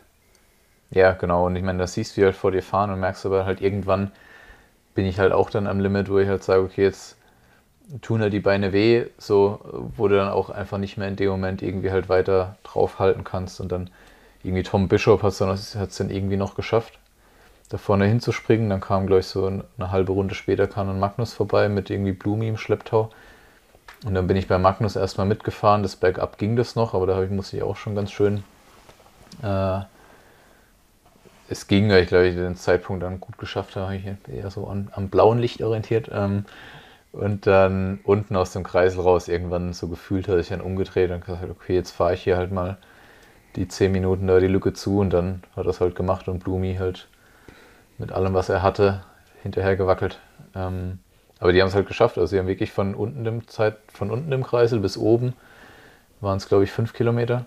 Ähm, Es ging sacke schnell. oder also oder der sechs hat so die haben das schnell halt, die haben das halt zugefahren. Also einfach ohne mit der Wimper zu zucken. Und so wie Magnus auch da vorbeigefahren ist an mir, also ähm, hat er es auf jeden Fall verdient, dass er da die Lücke zugefahren hat dass er am Ende auch Dritter wurde. Ähm, aber das ging bei mir einfach an dem Tag nicht. Also das war unmöglich. Aber ich meine, du warst ja ab und an, äh, ich, man hat es so schwer verfolgen können. Ab und an war der Backeguard mal ein Stückchen weg, dann bist du den mal weggefahren, dann wart ihr wieder zusammen. Hat es nur so gewirkt oder, oder wolltet Es ihr war so beide bisschen- alleine fahren? Wollt ihr beide so ein alleine das Ding machen? Also am Anfang bin ich ihm, glaube ich, weggefahren, das habe ich aber gar nicht so gemerkt, sondern also ich bin dann vorgefahren, weil ich halt die Lücke zufahren wollte und dann habe ich im Endeffekt, anscheinend habe ich den Tom Bishop mitgenommen, aber Daniel ist da wohl rausgefallen und irgendwann, als dann mir der Tom Bishop weggefahren ist ähm, und ich dann allein auf weiter Flur war, ist Daniel wieder hingekommen, weil er wahrscheinlich einfach am Anfang das hohe Tempo nicht mitgehen konnte und ich musste dann quasi ein bisschen Tribut zollen für den für die Attacke, die ich da halt gefahren bin und dann waren wir wieder zusammen. Und dann haben wir es eigentlich mehr oder weniger, sind wir so zusammengefahren. Dann haben wir uns mal irgendwie abgewechselt, dass er mal bergauf gefahren ist und ich dann drüben runter vorne und halt umgekehrt. Und also wir sind dann mehr oder weniger zusammengefahren. Und Fred habt ihr noch mitgenommen. Genau, Fred haben wir noch mitgenommen, wobei der ja mit seinem ähm, Defekt, den er, also ich bin im Endeffekt zu meinem Rad gelaufen ähm, in, nach dem Schwimmausstieg und habe gedacht, hey, was machen die denn Leute an meinem Rad, weil halt irgendwie zwei Leute um das Rad rumstanden. Ähm, das irritiert erstmal schon, also jetzt nicht, dass ich dadurch irgendwie Zeit verloren habe, aber du bist erstmal irritiert, weil du ja eigentlich auf dein Rad zuläufst und es da keine Leute drum erwartest. Ähm, Und dann besonders haben halt irgendwie direkt drei Stück, ne? ja, genau.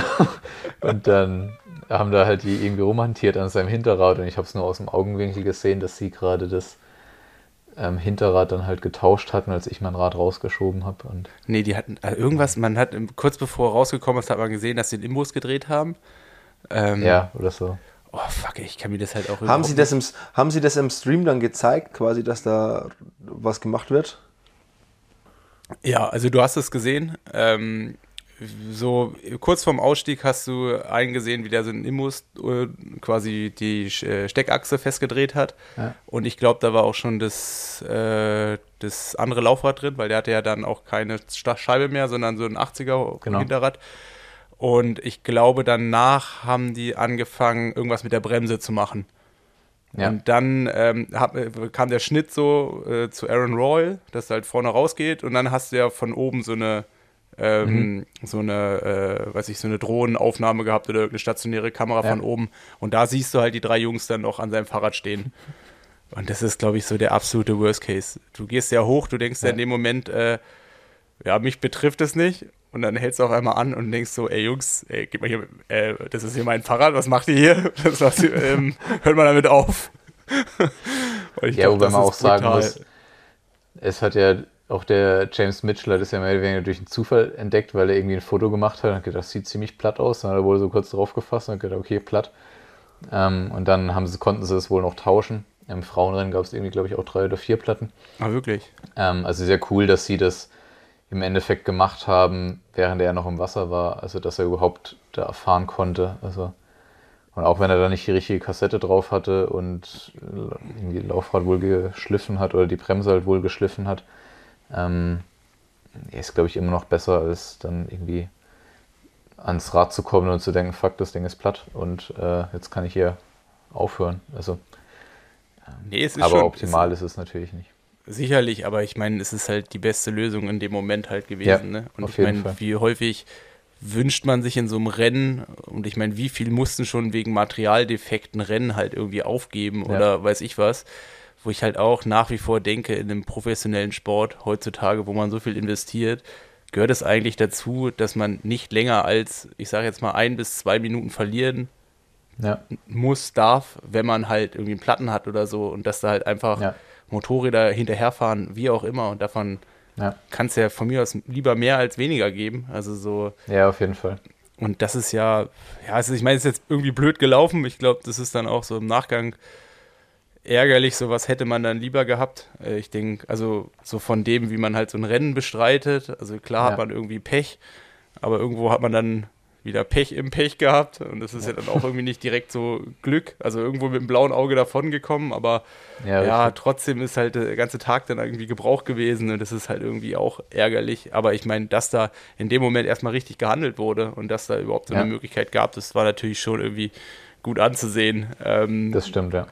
Aber es ist dann halt trotzdem, also wie gesagt, Aber es ist ja auch so, man muss vielleicht doch, wie ist das, wenn ihr Laufräder, also man da, man hat die Möglichkeit, Laufräder abzugeben, dass man quasi ein Ersatzlaufrad im Pool hat. Ja, also wie im kommt man an die Endeffekt, ran oder wie ist das letztendlich mit der ganzen wie es genau läuft, weiß ich nicht, aber ähm, von Canyon, von dem ähm, weiß ich, dass er hatte im Endeffekt zwei Satz Laufräder dabei, aber wir können als Athleten im Endeffekt Ersatzlaufräder zur Verfügung stellen für den neutralen Support. Aber das heißt im gleichen Zug, wenn ich meinen Satz Laufräder da reinstelle, hat jeder Athlet im Rennen Zugriff darauf. ja, Ähm, was vielleicht okay ist. Andererseits, ich glaube, wenn es halt ganz doof läuft ähm, und jetzt, es haben zwei Leute vor mir einen Defekt, einer am Vorderrad, einer am Hinterrad und dann bin ich der Dritte, der einen Defekt hat und die beiden vorher nehmen halt meine Laufräder, habe ich halt trotzdem keins, was ja irgendwie auch nicht Sinn der Sache sein kann. Ähm, und ich glaube, in der Wechselzone wären tatsächlich keine gewesen, sondern Fred hätte theoretisch bis entweder halt in der Wechselzone selbst flicken müssen oder bis zum Wendepunkt, wo an dem Penalty-Zelt eben die, der neutrale Support war. Bis dahin hätte er fahren müssen, um das Laufrad zu tauschen. Wenn ich es richtig im Kopf habe. ja, Ähm, ja, also eigentlich meiner Meinung nach sollte es irgendwie einen neu, wirklich komplett neutralen Support geben, der halt, keine Ahnung, zehn Laufräder, also fünf Paar Laufräder halt auf, an eine Stelle auf der Radstrecke stellt und halt nochmal irgendwie drei Satz vielleicht in der Wechselzone hat, das halt einfach im Worst Case, da machst du halt irgendwie 140er Scheibenbremsen drauf, das kann jeder fahren, auch mit einer 160er, da bremst du wenigstens noch ein bisschen. Ähm, da machst du halt vielleicht eine SRAM und eine Shimano-Kassette drauf, dass du halt irgendwie mal abgedeckt bist. Ähm, und dann hast du da, bist halt irgendwie auf der sicheren Seite. Ich glaube, das sollte eigentlich in meiner Wahrnehmung kein Problem sein, das zu organisieren. ja, ich denke auch, ich meine, es, es darf ja schlussendlich nicht an zehn Laufradsätzen scheitern, ne? Genau. Viel mehr und das ist ja der dann, Punkt, was du ja auch meintest mit professionellem Sport. Also, wenn der Tour, klar, jetzt ist Radsport vielleicht ja was anderes, aber ähm, da heben die halt die Hand und dann haben sie halt im Worst Case irgendwie 30 Sekunden später da das neue Rad drin und fahren weiter. Also, ähm, es geht da ja auch. Und ich glaube, wenn man halt die, du brauchst halt Wechselzone und ja, dann gibt es halt eine Stelle auf dem Kurs, wo du halt das Ding tauschen kannst. Und dadurch, dass die PTO ja immer Wendepunktkurse macht, also immer Runden, ist es ja relativ einfach, das zu organisieren. Und dann weißt du, okay, im besten Fall habe ich in der Wechselzone, im Worst Case muss ich halt irgendwo bis auf die Strecke fahren. Ja, aber lass doch einfach so ein, so ein Shimano-Moped, wie bei der Tour halt immer da hinterher fährt, so mit eben vier, fünf Laufrädern hinten drauf, lass doch einfach so ein Motorrad Ja, das mal halt nochmal zusätzlich. hinter ja. der Spitzengruppe herfahren, mit genug, also halt einfach, Simon, lass soll, das ich dir doch mal, soll mitfahren. ich dir mal was dazu mal sagen? Ja. Äh, Shimano hat schon angeboten, zu größeren Rennen sowas mal zu machen. Das ist dann daran gescheitert, dass äh, da, dafür Geld verlangt wurde.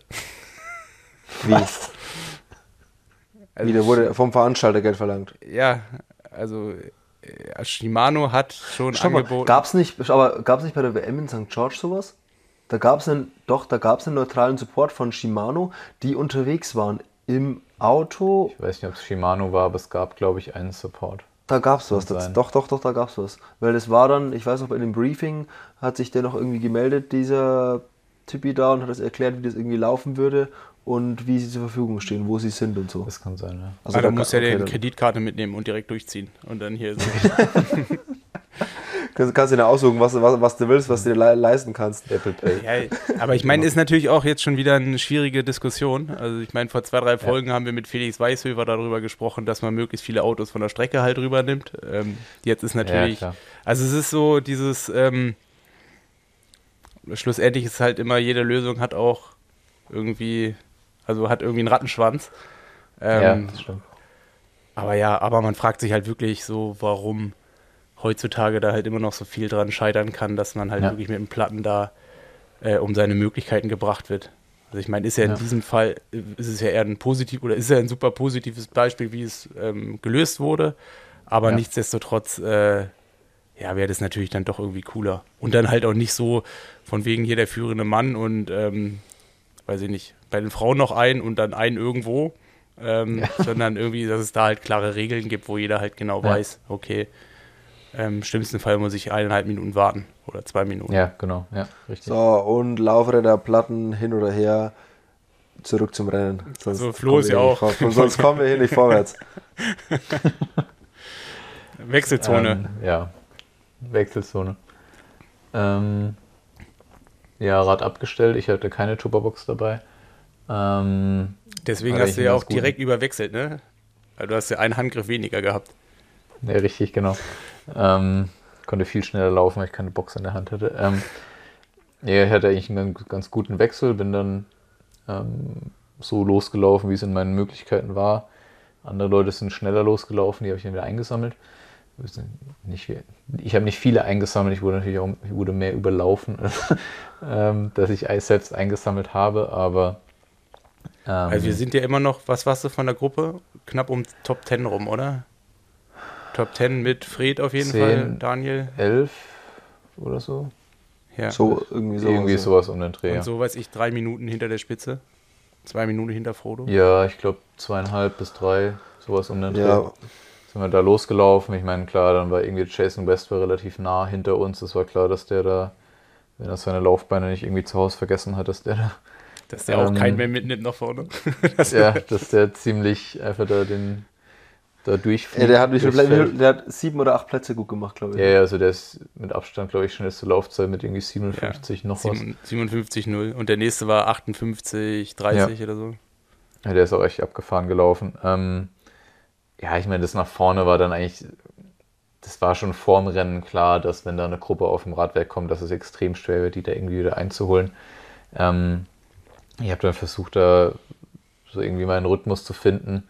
Es ist immer so, dass ein paar halt extrem schnell loslaufen. Der eine oder andere überlebt es dann, der eine oder andere geht dann irgendwie noch wieder hoch, weil er doch zu schnell losgelaufen ist. Und ähm, ja, also insgesamt war der Lauf auf jeden Fall deutlich besser oder auch das Loslaufen deutlich besser als in Gran Canaria bei mir und habe dann so letzten, so eigentlich jede Runde so ein bisschen besser meinen Rhythmus gefunden, habe so im Kühlen ganz gut hinbekommen, weil es doch nicht unbedingt war, heiß war, aber schon warm, ähm, wärmer als ich dachte auch und ähm, genau, hatte, wurde von zwei, drei Leuten noch überlaufen, habe aber dann noch einen, irgendwie einen Fred eingesammelt und den Christian Hugenau auf der letzten Runde und gerade die letzten zwei Runden haben sich nochmal extrem gut angefühlt bei mir.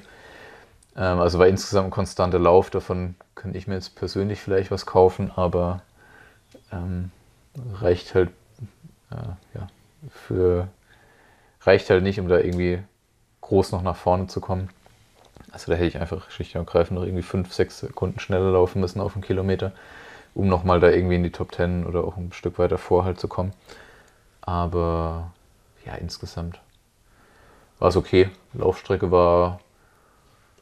Also ich war Simon ja, würde sagen, er war komplett überfordert. also ich war ja von meinem hoch angepriesenen Kurs, dass das so geil wird, ähm, maßlos überfordert. Also ey, es, ist, es war zu viel Information auf zu kurze Zeit.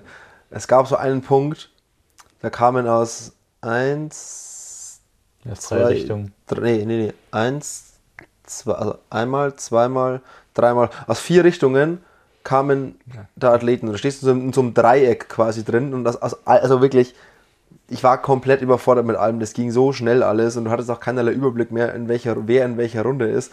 Ich habe dann nur irgendwann mal, dass ich Angst hatte, das Ziel zu verpassen, weil ich das fotografieren musste, äh, in so diese PTO-Foto-Media-Gruppe da geschrieben, dass sie bitte mal updaten sollen, wann, wann die erwartete Siegerzielzeit ist, dass ich rechtzeitig zum Ziel komme, weil es war, es war ein Chaos Ja, aus meiner Sicht und ich habe halt auch so fototechnisch, ich war keine Ahnung, du, du, das ist, du irgendwie guckst einfach nur irgendwie, dass du überall so ein bisschen mit drauf hältst und irgendwie, es ist, war zu viel Information für meine Birne. Simon musst du gar nicht sagen, das hat man sogar auch im Fernsehen gesehen. Wie war es aus Athletensicht? Du, dich hat man Das einmal gesehen, da warst du direkt. Mich? Äh, ja, da warst du so vor diesem Wendepunkt, wo du einmal um dieses Roundabout gelaufen bist. Da warst du mal so im Niemandsland. Ähm, und beim, da hast du so. beim Rad, nee, beim Laufen. Du warst ja komplett in schwarz gekleidet. ja. Also ich habe ja mit meinen Kindern immer das Spiel gespielt, wo ist Simon? Das war ja. sonst, sonst gucken die ja nicht freiwillig drei Stunden mit einem, äh, mit einem Triathlon. ja, und da irgendwann hast du, ähm, hast du dann mal gestanden bei der Laufstrecke. Und da hast du wirklich gesehen, du hast einen Filt gemacht und dann warst du überrascht, dass eigentlich direkt schon wieder einer gekommen ist. Ja, es war wirklich. Es war. Es war Vogelwild. Aber es war auch. Es war schon cool irgendwie, aber es war halt einfach so chaotisch und so hektisch und so schnell und aus allen Richtungen kamen sie und du wusstest gar nicht mehr, wer müsste jetzt gleich aus welcher Richtung kommen, weil du, du hast völlig den Durchblick verloren. Also nehme ich das jetzt mal so auf, so, ja, Nils, du hattest recht. Nee, es war nicht scheiße. Aber es war natürlich chaotisch. Ja, Aber ich fand, ich fand die, vielleicht ich fand, hattest du recht. ich fand die Laufstrecke aber relativ, irgendwie fand ich die cool. Also die war relativ abwechslungsreich so zum Zugucken, weil du hattest halt auf der, aber zu dem einen Wendepunkt hattest du immer diesen Autostau. weißt du, da wurde, dann bist du da so, ähm, äh, mehr oder weniger dann eine Promenade lang. Dann hattest du diesen, äh, diesen Kreisverkehr, wo du rumgelaufen bist. Und dann hattest du halt in der Stadt dann irgendwie. Und es war irgendwie alles relativ kurzweilig. Du hast zwar relativ lang gebraucht, bis du gesehen hast, wo die Athleten sich gerade befinden und wie lange es noch zum Ziel ist. Bei den Männern, also bei den Frauen war es ja dann eingeblendet. Bei den Männern, ich habe ja gedacht, der Brownie, der muss noch 5, 6 Kilometer, als er geführt hat. Und dann kam er irgendwann, der hat erst 6. Ähm, und das, das, das war ein bisschen tricky, aber ansonsten fand ich die Laufstrecke eigentlich ziemlich geil, weil ich bin eigentlich auch da hingekommen nach, oder ich habe eigentlich gedacht, die, lau die laufen wirklich an der Promenade nur hin und her. Weißt du, so wirklich nur mehr oder weniger geradeaus. Ja, hin wir haben halt, wir sind, wir sind einen Großteil schon an der Promenade da gelaufen, aber diesen kleinen Schlenker auf diesen, was auch immer es ist, auf diesen Altstadtplatz da, ähm, war eigentlich ganz cool und es war schon abwechslungsreich ähm, und irgendwie war es auch ganz cool, dass es halt immer so, ich meine, in einer weiter, fö- ähm, wenn ich auch weiter vorne gewesen wäre, wäre es noch ein bisschen cooler gewesen, aber ähm, es war ganz cool, dass durch die Wendepunkte hast du eigentlich immer ganz gut abschätzen können, kommst du näher, kommt er hinter dir auch näher und du hast da eigentlich einen ganz guten Überblick gehabt, ohne dass du Support von außen eigentlich gebraucht hast, der natürlich trotzdem da war, aber und ich glaube jetzt so für, war eigentlich überall was los, vielleicht außer an den ganz hinteren äh, äh, Wendepunkten, ähm, aber auf dem Platz in der Altstadt war eigentlich viel los und dann an diesem Dreieck da, an dieser Kreuzung, wo Simon da auch stand, da war natürlich viel los, weil da hast du halt alles gesehen und das war auch relativ nah zum Ziel. Also das war schon der, der Hotspot eigentlich in dem, auf der Laufstrecke. Ja, und was auch, was auch äh, aus meiner Sicht entspannt war, also gut, Flo hatte seinen Trainer jetzt auch mit, mit hier dabei und Kati war immer wieder so ein bisschen an der Strecke, deswegen ähm, ich äh, hatte quasi keine Split-Verpflichtungen oder irgendwie sonst was, aber beim Laufen sieht er eh alles selber. Also da war das so, wie es Flo gerade meinte, man ist gar nicht so auf, auf Hilfe von außen angewiesen, ähm, weil man sieht die ganze Zeit. Also war jetzt gar nicht so, ich habe nicht während dem Rennen nicht einmal irgendwie auf irgendeinen Tracker oder sonst was geguckt, ähm, dass ich irgendwelche Informationen für Flo habe, weil er hat da eh selber einen kompletten Überblick, weil du die ganze Zeit immer alles siehst. Aber jetzt Ja. ist, ist mir noch eingefallen, die Frage aller Fragen. Was war das eigentlich mit den Dosen im Ziel? was, was, war denn da drin? Ihr habt doch im Ziel So. so Dosen bekommen. Ja, das Du hast ja am. Anfang hast du gedacht, das wäre Red Bull. Ja, hast ich dachte das auch, weil die gleichen ey, da hat Dosen. der, da hat der sich dann irgendjemand schon über den Kopf geschüttet. Ich dachte, der hat sich doch jetzt hier nicht Red Bull über den Kopf geschüttet. Und dann waren diese Dosen halt so omnipräsent äh, überall. Ja, ich, witzigerweise stand, glaube ich, drauf, sowas wie Zero Plastic, wie auch immer. es Zero halt keine- Plastic Water, ja. Genau, Zero Plastic Water. Ich meine, klar, hättest du auch einfach, äh, da musstest halt drei Dosen aufmachen, um so eine 1 Liter Flasche Wasser, also das Äquivalent zu haben sozusagen. Da kannst du auch einfach gleich eine Plastikflasche hinstellen.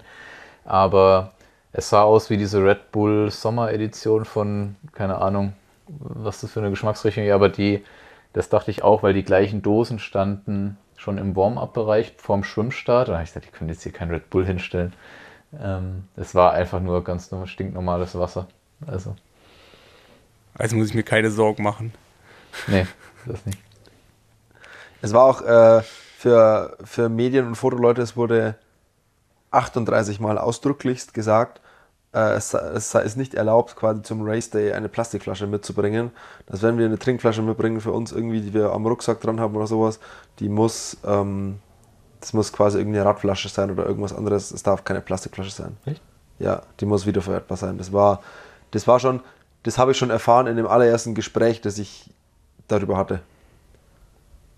Da kann man jetzt eine Diskussion anfangen, ist dann jetzt Plastik besser oder halt, Ja, okay, ist natürlich auch die eine deutsche. Sicht. So dieses Pfandsystems hat sich ja in den meisten Ländern noch nicht durchgesetzt, ne?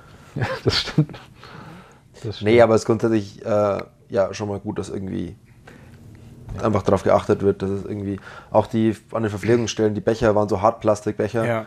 die sie quasi Ja, einfach stimmt. wieder einsammeln, waschen und sie meinten mal zu mir, es wird irgendwie gespendet an irgendwas, ich weiß es nicht. Auf jeden Fall waren das so Hartplastikbecher, die auf jeden Fall eingesammelt werden und wieder gewaschen werden und wieder verwendet werden. Das ist schon cool. Also, das fand ich schon, schon positiv. Macht es ein bisschen schwieriger draus zu trinken, weil du nicht so quetschen kannst, dass du es so. Äh, aber ja, prinzipiell auf jeden Fall eine gute, äh, eine, eine sinnvolle Idee irgendwie. Aber Ja. Und was man nächstes Mal auf jeden Fall noch besser machen kann, die Verpflegungsstelle einfach in die Mitte stellen. Da muss niemand die, die, die Ja. Laufstrecke verlassen, um auf Und die andere Seite zu kommen. Ein bisschen, das war teilweise sehr gefährlich. Länger, ein bisschen länger zu machen wäre auch ganz gut. Und auf dem Rad haben sie gemeint, dass die Littering-Zone 200 Meter war. Also die war mit Ach und Krach 100 Meter, wenn es reicht. Ja. Ähm, das Gefährliche auf dem Rad war, dass die Verpflegung war direkt vorm Tunnel. Ähm, und der Tunnel war halt dann, es ist so spärlich, also wie ein Tunnel halt beleuchtet ist, aber mit dem Auto ist das ja kein Problem, weil du ja Licht hast. Wenn du am Rad aber kein Licht hast, kannst halt, musst du es teilweise schon mal irgendwie in der Unebenheit im Asphalt ausweichen. Wenn du halt dann, ist auch doof, im Endeffekt ist die Verpflegung einfach ein paar, irgendwie 200 Meter weiter vormachen können. Weil du willst ja auch keine Littering-Zone im Tunnel haben, wenn es dann so halb hell ist, irgendwie so spärlich beleuchtet.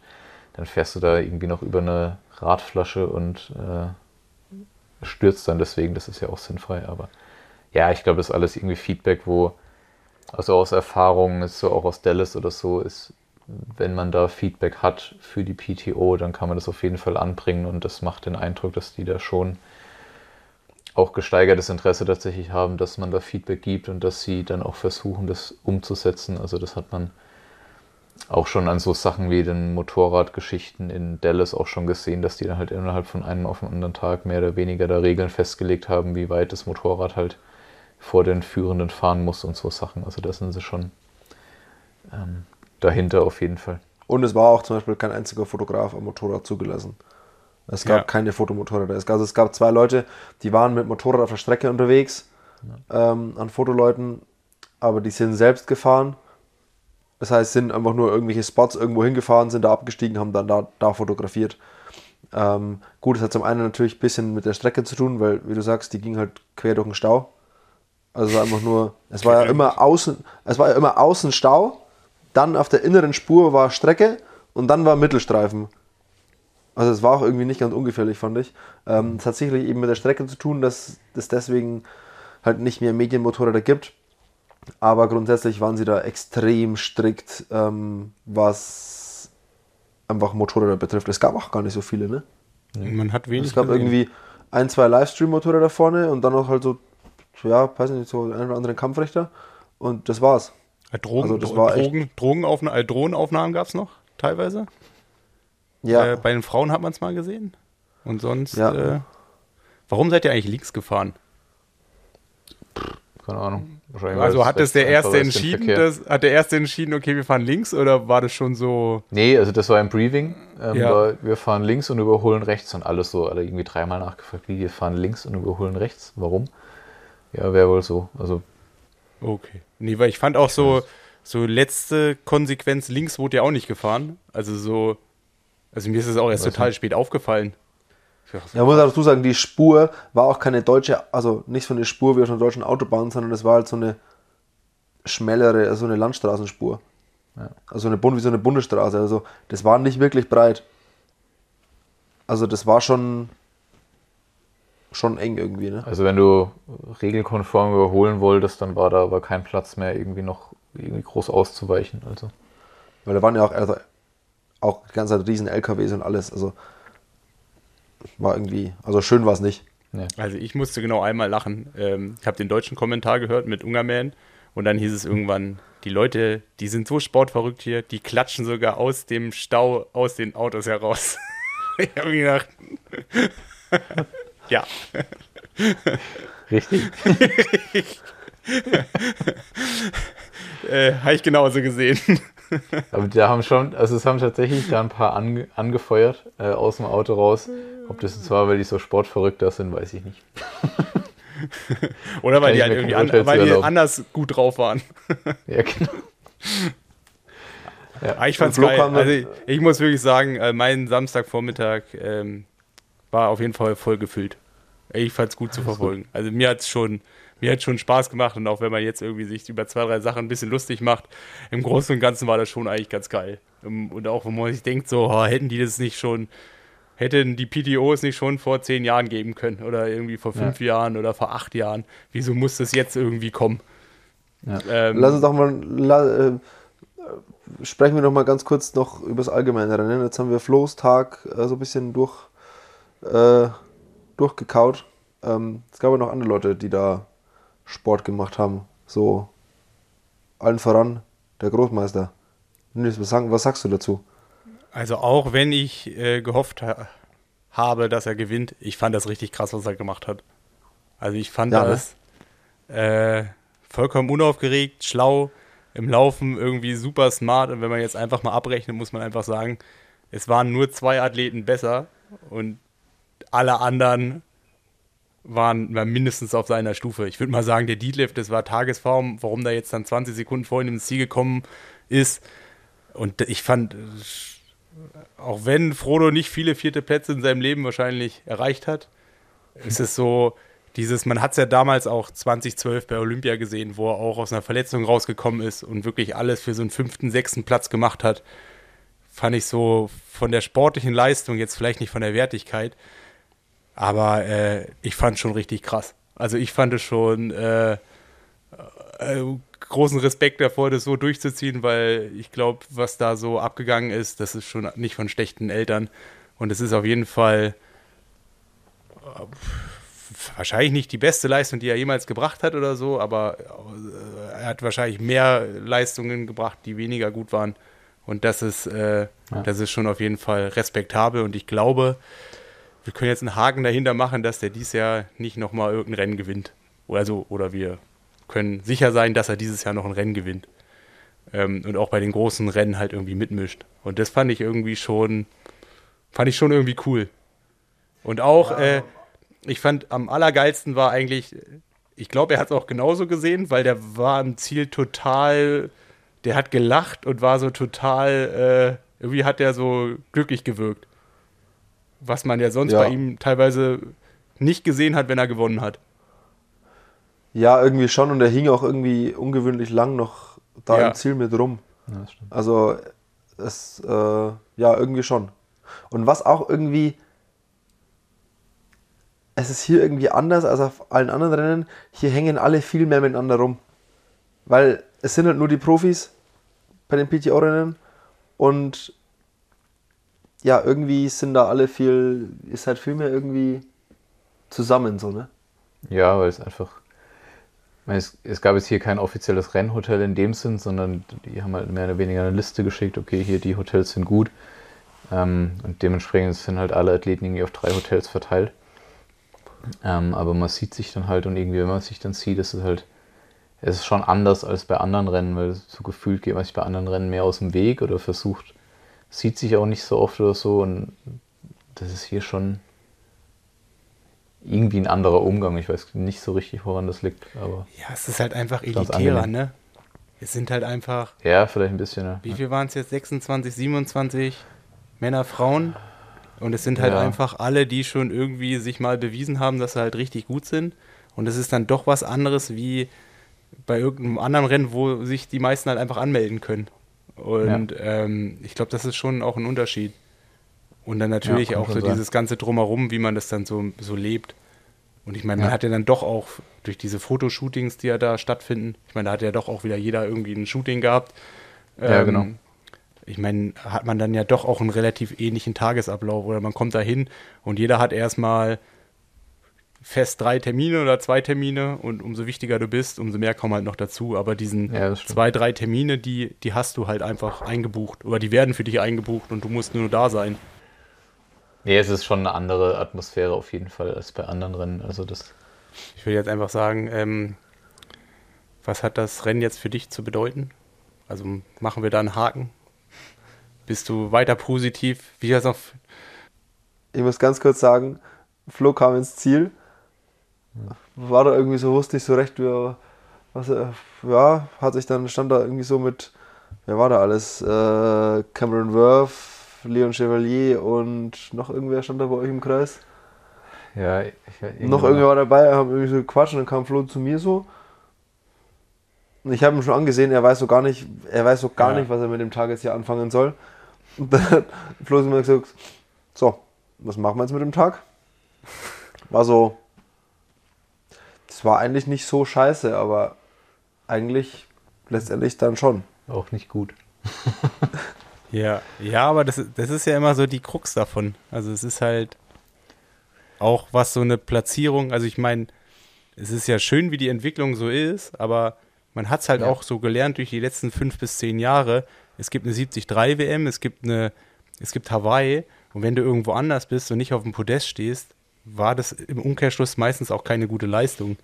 Ja. Und jetzt kommst du irgendwo hin und da sind halt, oder die schaffen es dann halt, ich meine, okay, man muss jetzt auch sagen, von den besten 50 waren jetzt 25 da, weil die anderen haben sich ja entschieden, am Sonntag zu machen oder irgendwie was anderes. Also es, die PTO hat es noch nicht geschafft, quasi wirklich die von 30, 26 an die Startlinie zu ja. bekommen. Aber es ist trotzdem so, von den 25, 26, 27, die da waren, sind halt alle gut und alle haben ja immer in den letzten Jahren mindestens auf dem Podest gestanden. Und jetzt kommst ja. du dahin, alle treffen zusammen und jetzt bist du 15. Und du weißt erstmal gar nichts damit anzufangen. Und dann halt auch, ja. weiß ich nicht, wie, der Abstand war ja jetzt ja auch nicht mega groß. Das sind, weiß ich, sechs, sieben Minuten, acht Minuten. Also ich glaube, die Top Ten ist, ist ungefähr so mit fünf Minuten durchgegangen.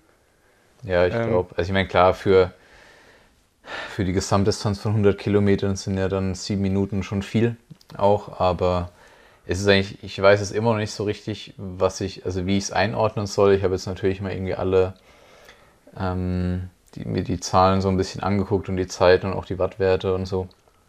Ähm, und will mich da jetzt mit Utz auch nochmal hinsetzen, was man daraus jetzt mitnehmen kann. Ich meine, ich sehe mich nach wie vor für Hamburg auf einem guten Weg. Also da, ähm, wenn jetzt nochmal irgendwie zwei bis drei Wochen Feintuning kommen, gerade für Langdistanz, bin ich da auf jeden Fall ähm, mehr als konkurrenzfähig in meinen Augen. Und ähm, alles weitere, wie es dann weitergeht mit US Open und ob Nizza oder nicht und so Sachen, ähm, wie man so Sachen vorbereitet, das kommt alles dann nach Hamburg. Also da kann man jetzt hier auch keine großen Schrauben mehr irgendwie drehen. Aber es ist nach wie vor, also es war kein schlechtes Rennen. Ähm, besonders gut war es jetzt auch nicht. Ich habe irgendwie, für mich persönlich, es war ein großer Schritt im Vergleich zu Gran Canaria, weil alles, alle drei Disziplinen irgendwie besser waren. Ähm, es fehlen schon noch so zwei, drei Sachen, die ich auch vielleicht im Training nochmal ändern muss oder auch nochmal spezieller trainieren muss. Jetzt ist vielleicht Wechsel, die halt gerade auf so kurzen Distanzen halt doch nochmal viel relevanter sind als auf einer Langdistanz. Und ich glaube, dass man vielleicht da auch so ein bisschen, ähm, will nicht sagen, das vergisst zu trainieren, aber es halt so ein bisschen außer Acht lässt, weil es halt einfach beim Ironman ist es halt schlicht und ergreifend vollkommen egal, ob du fünf Sekunden schneller wechselst oder nicht. Also das Obwohl, ist vollkommen ich egal. Ich habe es mir aufgeschrieben. Moment. Hingesetzt hat sich Tom Bishop als Kurzdistanzler in T2 auf dem Boden. Oh, okay. Also er ist auch äh, neu Langdistanzler. das ist es nicht. ähm, ja, also das deswegen, also wenn man es rein ist, eigentlich ein bisschen so, wie du es vorhin auch, äh, wie es eben gerade erwähnt hast, so, wenn du die Platzierung siehst, denkst du, ja, okay, was wollte denn da? Also ich meine natürlich, ich, ich, kann auch sagen, dass ich für den 15. Platz nicht hierher fliege. Ähm, jetzt ist es trotzdem so gekommen und rein, wenn ich halt die Zahlen und so angucke, sage ich, okay, ist ein gutes Rennen, also es ist ein solides Rennen. Ähm, und ich meine, in Dallas bin ich, glaube ich, mit 10 Sekunden, 15 Sekunden langsamer im Schnitt auf der Laufstrecke Fünfter geworden. Äh, mit einer ähnlichen Wattleistung auf dem Rad. Ähm, werde ich da halt Fünfter und hier werde ich halt 15. Ähm, mein klar ist auch, das gleiche Starterfeld bei den US Open im August kann wieder ein komplett anderes Rennen einfach hergeben, das ist auch klar. Aber man kann sie halt irgendwie keine großen Fehler erlauben und ähm, ich glaube, dass man speziell jetzt dadurch, dass die Distanz ja noch kürzer ist als eine Mitteldistanz und einfach dieser Spagat zwischen Langdistanz und äh, zwischen Langdistanz und halt diesen, sei es jetzt olympisch oder Mitteldistanz, der ist halt ganz, ganz schwer. Ähm, und das ist aber was, wo ich auf jeden Fall dann nach Hamburg auch so ein bisschen dran arbeiten will, dass ich da einfach ein bisschen konkurrenzfähiger bin und ähm, ich meine, man hat wieder gesehen, was halt ausmacht, einfach vorne in der Gruppe dabei zu sein und sei es, dass ich halt vielleicht, obwohl ich meine Schwimmvergangenheit habe und alle Leute sagen, ja, es kann doch nicht so schwer sein für dich da als ehemaliger Schwimmer da vorne mitzuschwimmen. Ja, aber ich konzentriere mich halt auch auf Mittel- bzw. auf Lang und auf Lang, also für Hamburg mache ich mir dann null Sorgen, dass ich da irgendwie abgestellt werde beim Schwimmen von Frodo oder von Neumann, aber ähm, auf so Kurzdistanzgeschichten halt, wenn dann halt Brownlee und irgendwie von Kyle Smith, die das halt einfach gewöhnt sind, so hart und so schnell halt da vorne zu gehen, ist halt nochmal eine andere Nummer und das ist, glaube ich, was, wo ich einfach, das habe ich jetzt mal wieder gesehen und ich glaube, man muss sich ab und an wieder auch ein bisschen in Erinnerung rufen, gerade in solchen Starterfeldern, dass man das vielleicht dann nochmal ein bisschen anders angehen muss, auch im Training. Und, ähm, ja, ich glaube, du hast gerade ja. schon ganz gut den Unterschied in meinen Augen von Dallas zu jetzt gesagt. Kyle Smith und Alistair Brownlee, die haben dir in der Renngestaltung so ein bisschen den ja. Strich durch deine Renngestaltung gemacht. Also die haben ja, am Ende vielleicht nicht beide gewonnen, aber die haben ja. halt die dazu gesorgt, dass du die 10 Sekunden nicht zufährst, dass du halt das Momentum nicht hast und dann dafür gesorgt, dass er halt auch brutal da am Anfang beim Laufen irgendwie Action gemacht haben und es quasi so durchgezogen haben. Und das, ja. ist, das war einfach der Unterschied. Und dann, wenn du ganz anders ins Rennen kommst, du bist in dieser Gruppe drin, dann kann bei Kilometer 40, 50 komplett was anderes passieren, weil du halt dann 5% weniger geben müsstest, dann erholst du dich dann davon. Und das ist alles so, das ist so ein Rattenschwanz und da können so zwei, drei Leute so einen Unterschied ja, machen. Genau. Und das sind, also der, beim Brown, die weiß man es ja einfach, das sind halt einfach undankbare Gegner. Ähm, der Brownie, ja, der, genau. der, der nimmt ja alle, der nimmt ja alle mit und dann nimmt er sich selber mit, ganz am Ende. Also so. Ja. Ähm, und, und das ist halt irgendwie, das ist so undankbar, wenn man dann halt den, die Post so ein bisschen verpasst und dann kriegt man es zum ja. Quadrat. Und das ist halt, dann kannst du halt 20 Meter ähm, Pipapo regeln, alles besser umsetzen, mit Motorrädern alles besser. Es ist ja trotzdem so und es ist ja auch irgendwo das Schöne, so also ein bisschen taktisch soll das Ganze ja auch bleiben. Ja, also wir wollen genau. ja keinen Einzelstart haben. Wir wollen ja nicht, äh, dass jeder alleine losrennt und dann alleine Rad fährt oder so, sondern es muss ja auch irgendwie so in diesem ganzen ich meine, kannst ja auch Windschatten schwimmen und Windschatten laufen, whatever. Also so ein bisschen so eine taktische ja, genau. Komponente so drin zu haben, ist ja auch was Cooles. Und ja, auf jeden Fall. Ja, in, in dem Fall ist dann halt, ja, sind die beiden halt, das, die waren halt einfach, glaube ich, ein bisschen zu viel. Und wenn die nicht da gewesen wären, dann wärst du, äh, ja, fünf bis zehn Plätze ja, das weiß vorne. man.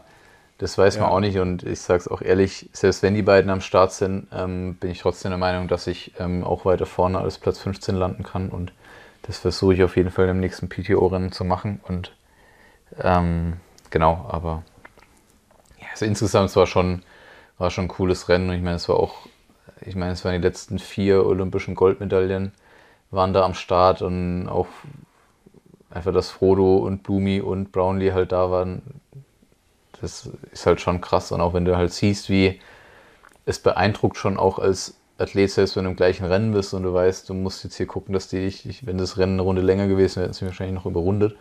Irgendwie Blumi. Ähm, es ist halt schon abgefahren, wenn du siehst, was die da halt reinlegen und wie die dann halt laufen. Und also das ist schon auch echt beeindruckend, muss man sagen. Also auch, ähm, ja. Aber ja, wie gesagt, man kann, ich gucke jetzt, dass ich was mitnehmen kann und versuche das im nächsten Rennen dann besser zu machen. Aber jetzt machen wir erstmal Hamburg in vier Wochen und dann sieht die Welt hoffentlich schon wieder ganz anders aus. Wie, was machen wir So, jetzt? Chihuahua? Wo, wo, Herr Simon, wie heißt das Ding nochmal? Shi, Shi, das Hotel da? Wie? Äh, Yushu, Ushuaia, Genau. Ushuaia, Ushu, Ushu, keine Ahnung was. Ist kein Problem, Aber wenn ihr Bedürfnis habt, mich heute in der Nacht um 3 Uhr anzurufen, um mir irgendwas zu erzählen. Das ist kein Problem, ich bin da. Also, let's fucking go. Wir nehmen heute noch Ibiza auseinander, würde ich sagen. Preisgeld auf den Kopf hauen. Ich weiß gar nicht, ob es für 15 noch was gab. Aber Oder die Frage ist, ähm, wahrscheinlich das schon, ist halt die Frage, wie weit man damit in, auf Ibiza kommt. das ist ja auch richtig günstig, oder? ja, sonst muss ich Fähre zurückfahren. Genau. Auf den Landweg. Guti, ich glaube, Machen wir einen Punkt, oder was? würde ich sagen. Ja, also ich So, habe äh, keine weiteren Fragen. Ich habe alles, Ich habe jetzt alles zum was auch, Mal das gleiche erzählt. Also von daher, Ja. ich habe auch nichts mehr hinzuzufügen. Ja, doch, doch, doch, wir müssen noch ganz kurz über die Laufstrecke des heutigen Rennens Oh, ja. sprechen.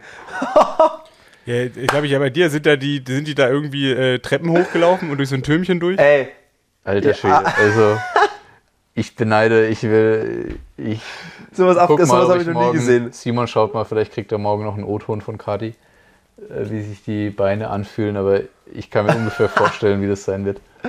Also erstmal, also ganz kurz heute ITU, Langdistanz-WM, 3 Kilometer schwimmen, 120 Rad, 30 laufen. Ja, richtig. Ist PTO, welcher? nee, World- ITU, ja. ITU, ITU. Ja, nein, ich meine in dies- in diesem Ranking, da wo es die Punkte gibt. so, das ist das zweithöchste. Ja, also auf jeden Fall richtig hoch gerankt, gibt ganz viele Punkte, deswegen war das auch ganz gut besetzt. Ganz gut besetzt. Und diese 30 Kilometer Laufstrecke, ey, sowas habe ich noch nie gesehen. Hatte 500 Höhenmeter. Also die hat die ersten 500 Höhenmeter und diese Höhenmeter waren nicht über irgendwelche laufbaren Hügel, sondern durch irgendwelche Treppen rauf und runter durch die Altstadt. Um, also wir standen da ganz lange auf so einem Platz von so einem Restaurant ähm, und da kam man erstmal aus der einen Ecke so eine ganz, ganz, ganz enge Gasse mit Treppen runter, mit so langgezogenen Treppen. Und in diesen Gassen liefen aber die ganze Zeit Touristen rum, weil die Absperrbänder hingen halt auch so auf Halbmast. Und dann sind die da die ganze Zeit rumgelaufen und ich war so fünf Minuten vor der Männerspitze da oben irgendwie, wir haben dann auf Kati gewartet. Und ich habe gesehen, also da stehen keine, keine Ordner, keine Sicherheitsleute, da war nichts und niemand wusste, dass da gleich ein Rennen vorbeikommt. Die haben ja alle, das war halt auch dieser schönste Altstadtteil, den Ibiza wahrscheinlich irgendwie hat und die haben, sind da alle irgendwie rumgelaufen und dann habe ich mal da irgendwie mal das Wort äh, ergriffen und gesagt, dass sie mal auf die Seite gehen sollten, weil das gleich ein Rennen kommt. Und dann kamen sie auch schon angeschossen durch diese Gassen durch. Und dann ist da aber das totale Chaos ausgebrochen irgendwie, weil da niemand darauf vorbereitet war, dass da gleich so ein Rennen durchkommt. Und dann sind die da rumgelaufen und ich habe dann irgendwie versucht, die Leute ständig auf die Seite zu schicken und bin dann schnurstracks, habe irgendwie so einen Offiziellen gesucht vom Rennen. Ich habe gesagt, ey, das geht so nicht hier. Äh, da hinten ist totales Chaos, die Absperrbänder hängen nicht. Hier laufen überall nur Touristen rum. Äh, und dann ging es am anderen Ende des Platzes durch so einen Tunnel um so eine ganz enge Kurve und wieder 90 Grad nach links in so einen Tunnel runter. Und diesen Tunnel kamen da auch Leute immer hoch und der war so, wie breit war der? Drei, Me- zwei Meter? Drei Meter. zwei, drei Meter. Das heißt, um diese 90-Grad-Kurve sind die links abgebogen und es hätte passieren können, dass die halt auch da in riesen Touristengruppen reinlaufen, die gerade nach oben kommen. Und das, da hat nirgends wer dafür gesorgt, dass der Platz gemacht wurde. Und dann habe ich da irgendwie mal denen gesagt, ey, schick mal zwei Leute bitte dahinter, das geht nicht. Ich bleib hier mal kurz stehen. Oder er hat gesagt, ich soll hier mal stehen bleiben. Und dann habe ich da mal für Ordnung gesorgt. habe ich auch den Chief gemacht. Und dann hat er irgendwie so ein paar Leute Ja, so organisiert. und richtig mit, das, hattest du so eine Weste an, Trillerpfeife und äh, Nee, das nicht, aber ich glaube, es war ganz kurz davor, dass sie mit zwei Leuten geprügelt hat. oh ja, die waren nicht so, die, die waren nicht so begeistert. Die waren not amused. also Teilnehmer oder Teilnehmer? Nee, Zuschauer. Zuschauer. Zuschauer, Äh, also, Zuschauer, Zuschauer. Hooligans. Nein, nein, nein, nein so, also, nee, so Touristen, die da halt den Tunnel da hochkamen. Oder die Ultras. Ich hab, also Ultras. Nee, es war halt so, das war halt so, die kamen oben von diesem Platz runter und dann ging es halt diese so 92, zwei Links-Rechts-Kurven und dann diesen Tunnel rein. Ich stand in der Ecke zu diesem Tunnel, dass ich in den Tunnel reinsehe und habe gesagt, dass die auf die Seite gehen sollen. Und dann haben sie mich so blöd angeguckt und sind halt irgendwie nicht so gleich auf die Seite und dann habe ich schon gesehen, die kommen und dann wurde ich halt sehr laut und sehr direkt und das fanden sie dann nicht so schön. Und ja, irgendwie, die waren halt dann maßlos ein bisschen überfordert mit dieser, mit dieser Örtlichkeit, aber ich habe so ein paar Videos gemacht, also Also Das von denen, war äh, die, die absolut abgefahren. nicht, von den beiden, die nicht mit deiner äh, Art und Weise zufrieden waren. Nee, von der Strecke halt so. Also posten wir auch bei uns auf Instagram. Ähm, Also ich habe drei Profi-Kollegen sind an mir vorbeigelaufen, weil ich ja immer auf Kati da auch gewartet hatte. Die haben alle drei gemeint, das wäre, äh, that's crazy oder that's insane. Das ist so vollkommen wir standen dann noch kurz mit, in, abgefahrene mit, in, mit India Lee, standen wir da noch ganz kurz und sie war auch völlig fassungslos. Was, was, also, sie meinte, okay, da läuft sie lieber ihr Leben, ihr Leben lang gern immer sechs Runden in jedem Rennen, aber sowas, es war, vor allem, das ging auch immer so links und rechts und das war, es war quasi Cross, das war quasi Cross-Triathlon. Für mich hört sich das jetzt an wie die PTO hat ihre Jungs abgezogen und es ist so Triathlon wie immer. oder so. So kann man es auch nennen. Nur in der spanischen Variante. ja, Ja, gern, das, ja. trifft- das trifft ganz gut. Genau. So, damit. Damit schließen das Wort wir zum Sonntag. Oder wann Sonntag. strahlt ihr aus? Dienstag. Dienstag. Dienstag. Wort Ja. zum Sonntag am Dienstag. So, wir gehen jetzt Abendessen. War ich wieder der Quoten, der Quotenheini. Sind wir wieder eine gute Quote hier? Wir werden Schon sehen. recht. Schauen wir mal. Wir werden sehen. Ja, vielleicht denken die auch, der Angert ist nur 15. geworden, das hören wir uns nicht an. Vielleicht. so, bevor sie in den Quatsch reingeht. Nils, Ja, können wir Flo ja jetzt auch sagen. Eigentlich wollten wir Frodo haben, aber Ja. Frodo ist jetzt Schade. bei Hause Train Podcast. Exklusiv-Interview. Genau, der macht hier. Obwohl, die haben ihn geleakt, oder? Hause Train. ey, Apropos. ähm, Nein, das was machen wir jetzt nicht auf. Ich will nicht. Nein, ähm, wer hat Buschütten eigentlich gewonnen? Äh, Tim Hellwig vor Max Sperl und Sebi. Soll ich jetzt Ergebnisticker machen? Kein Problem. Äh, Mabea, Komm, Nico les. Mann. Ja, Nico Mann hat gewonnen, Mabea 73 vor äh, Michi äh, äh vierter Arne Leis. Auch aus. Sechster. Genau. Andi Treitz. Und äh, St. George hat ähm, Sam Long gewonnen. Dings gewonnen. Ähm, Sam Long, ja. ja. Der seinen Trainer auch schon wieder auf die Straße vor gesetzt dem hat. Trainingsbuddy von. Genau, der jetzt wieder Carbs ist. Musik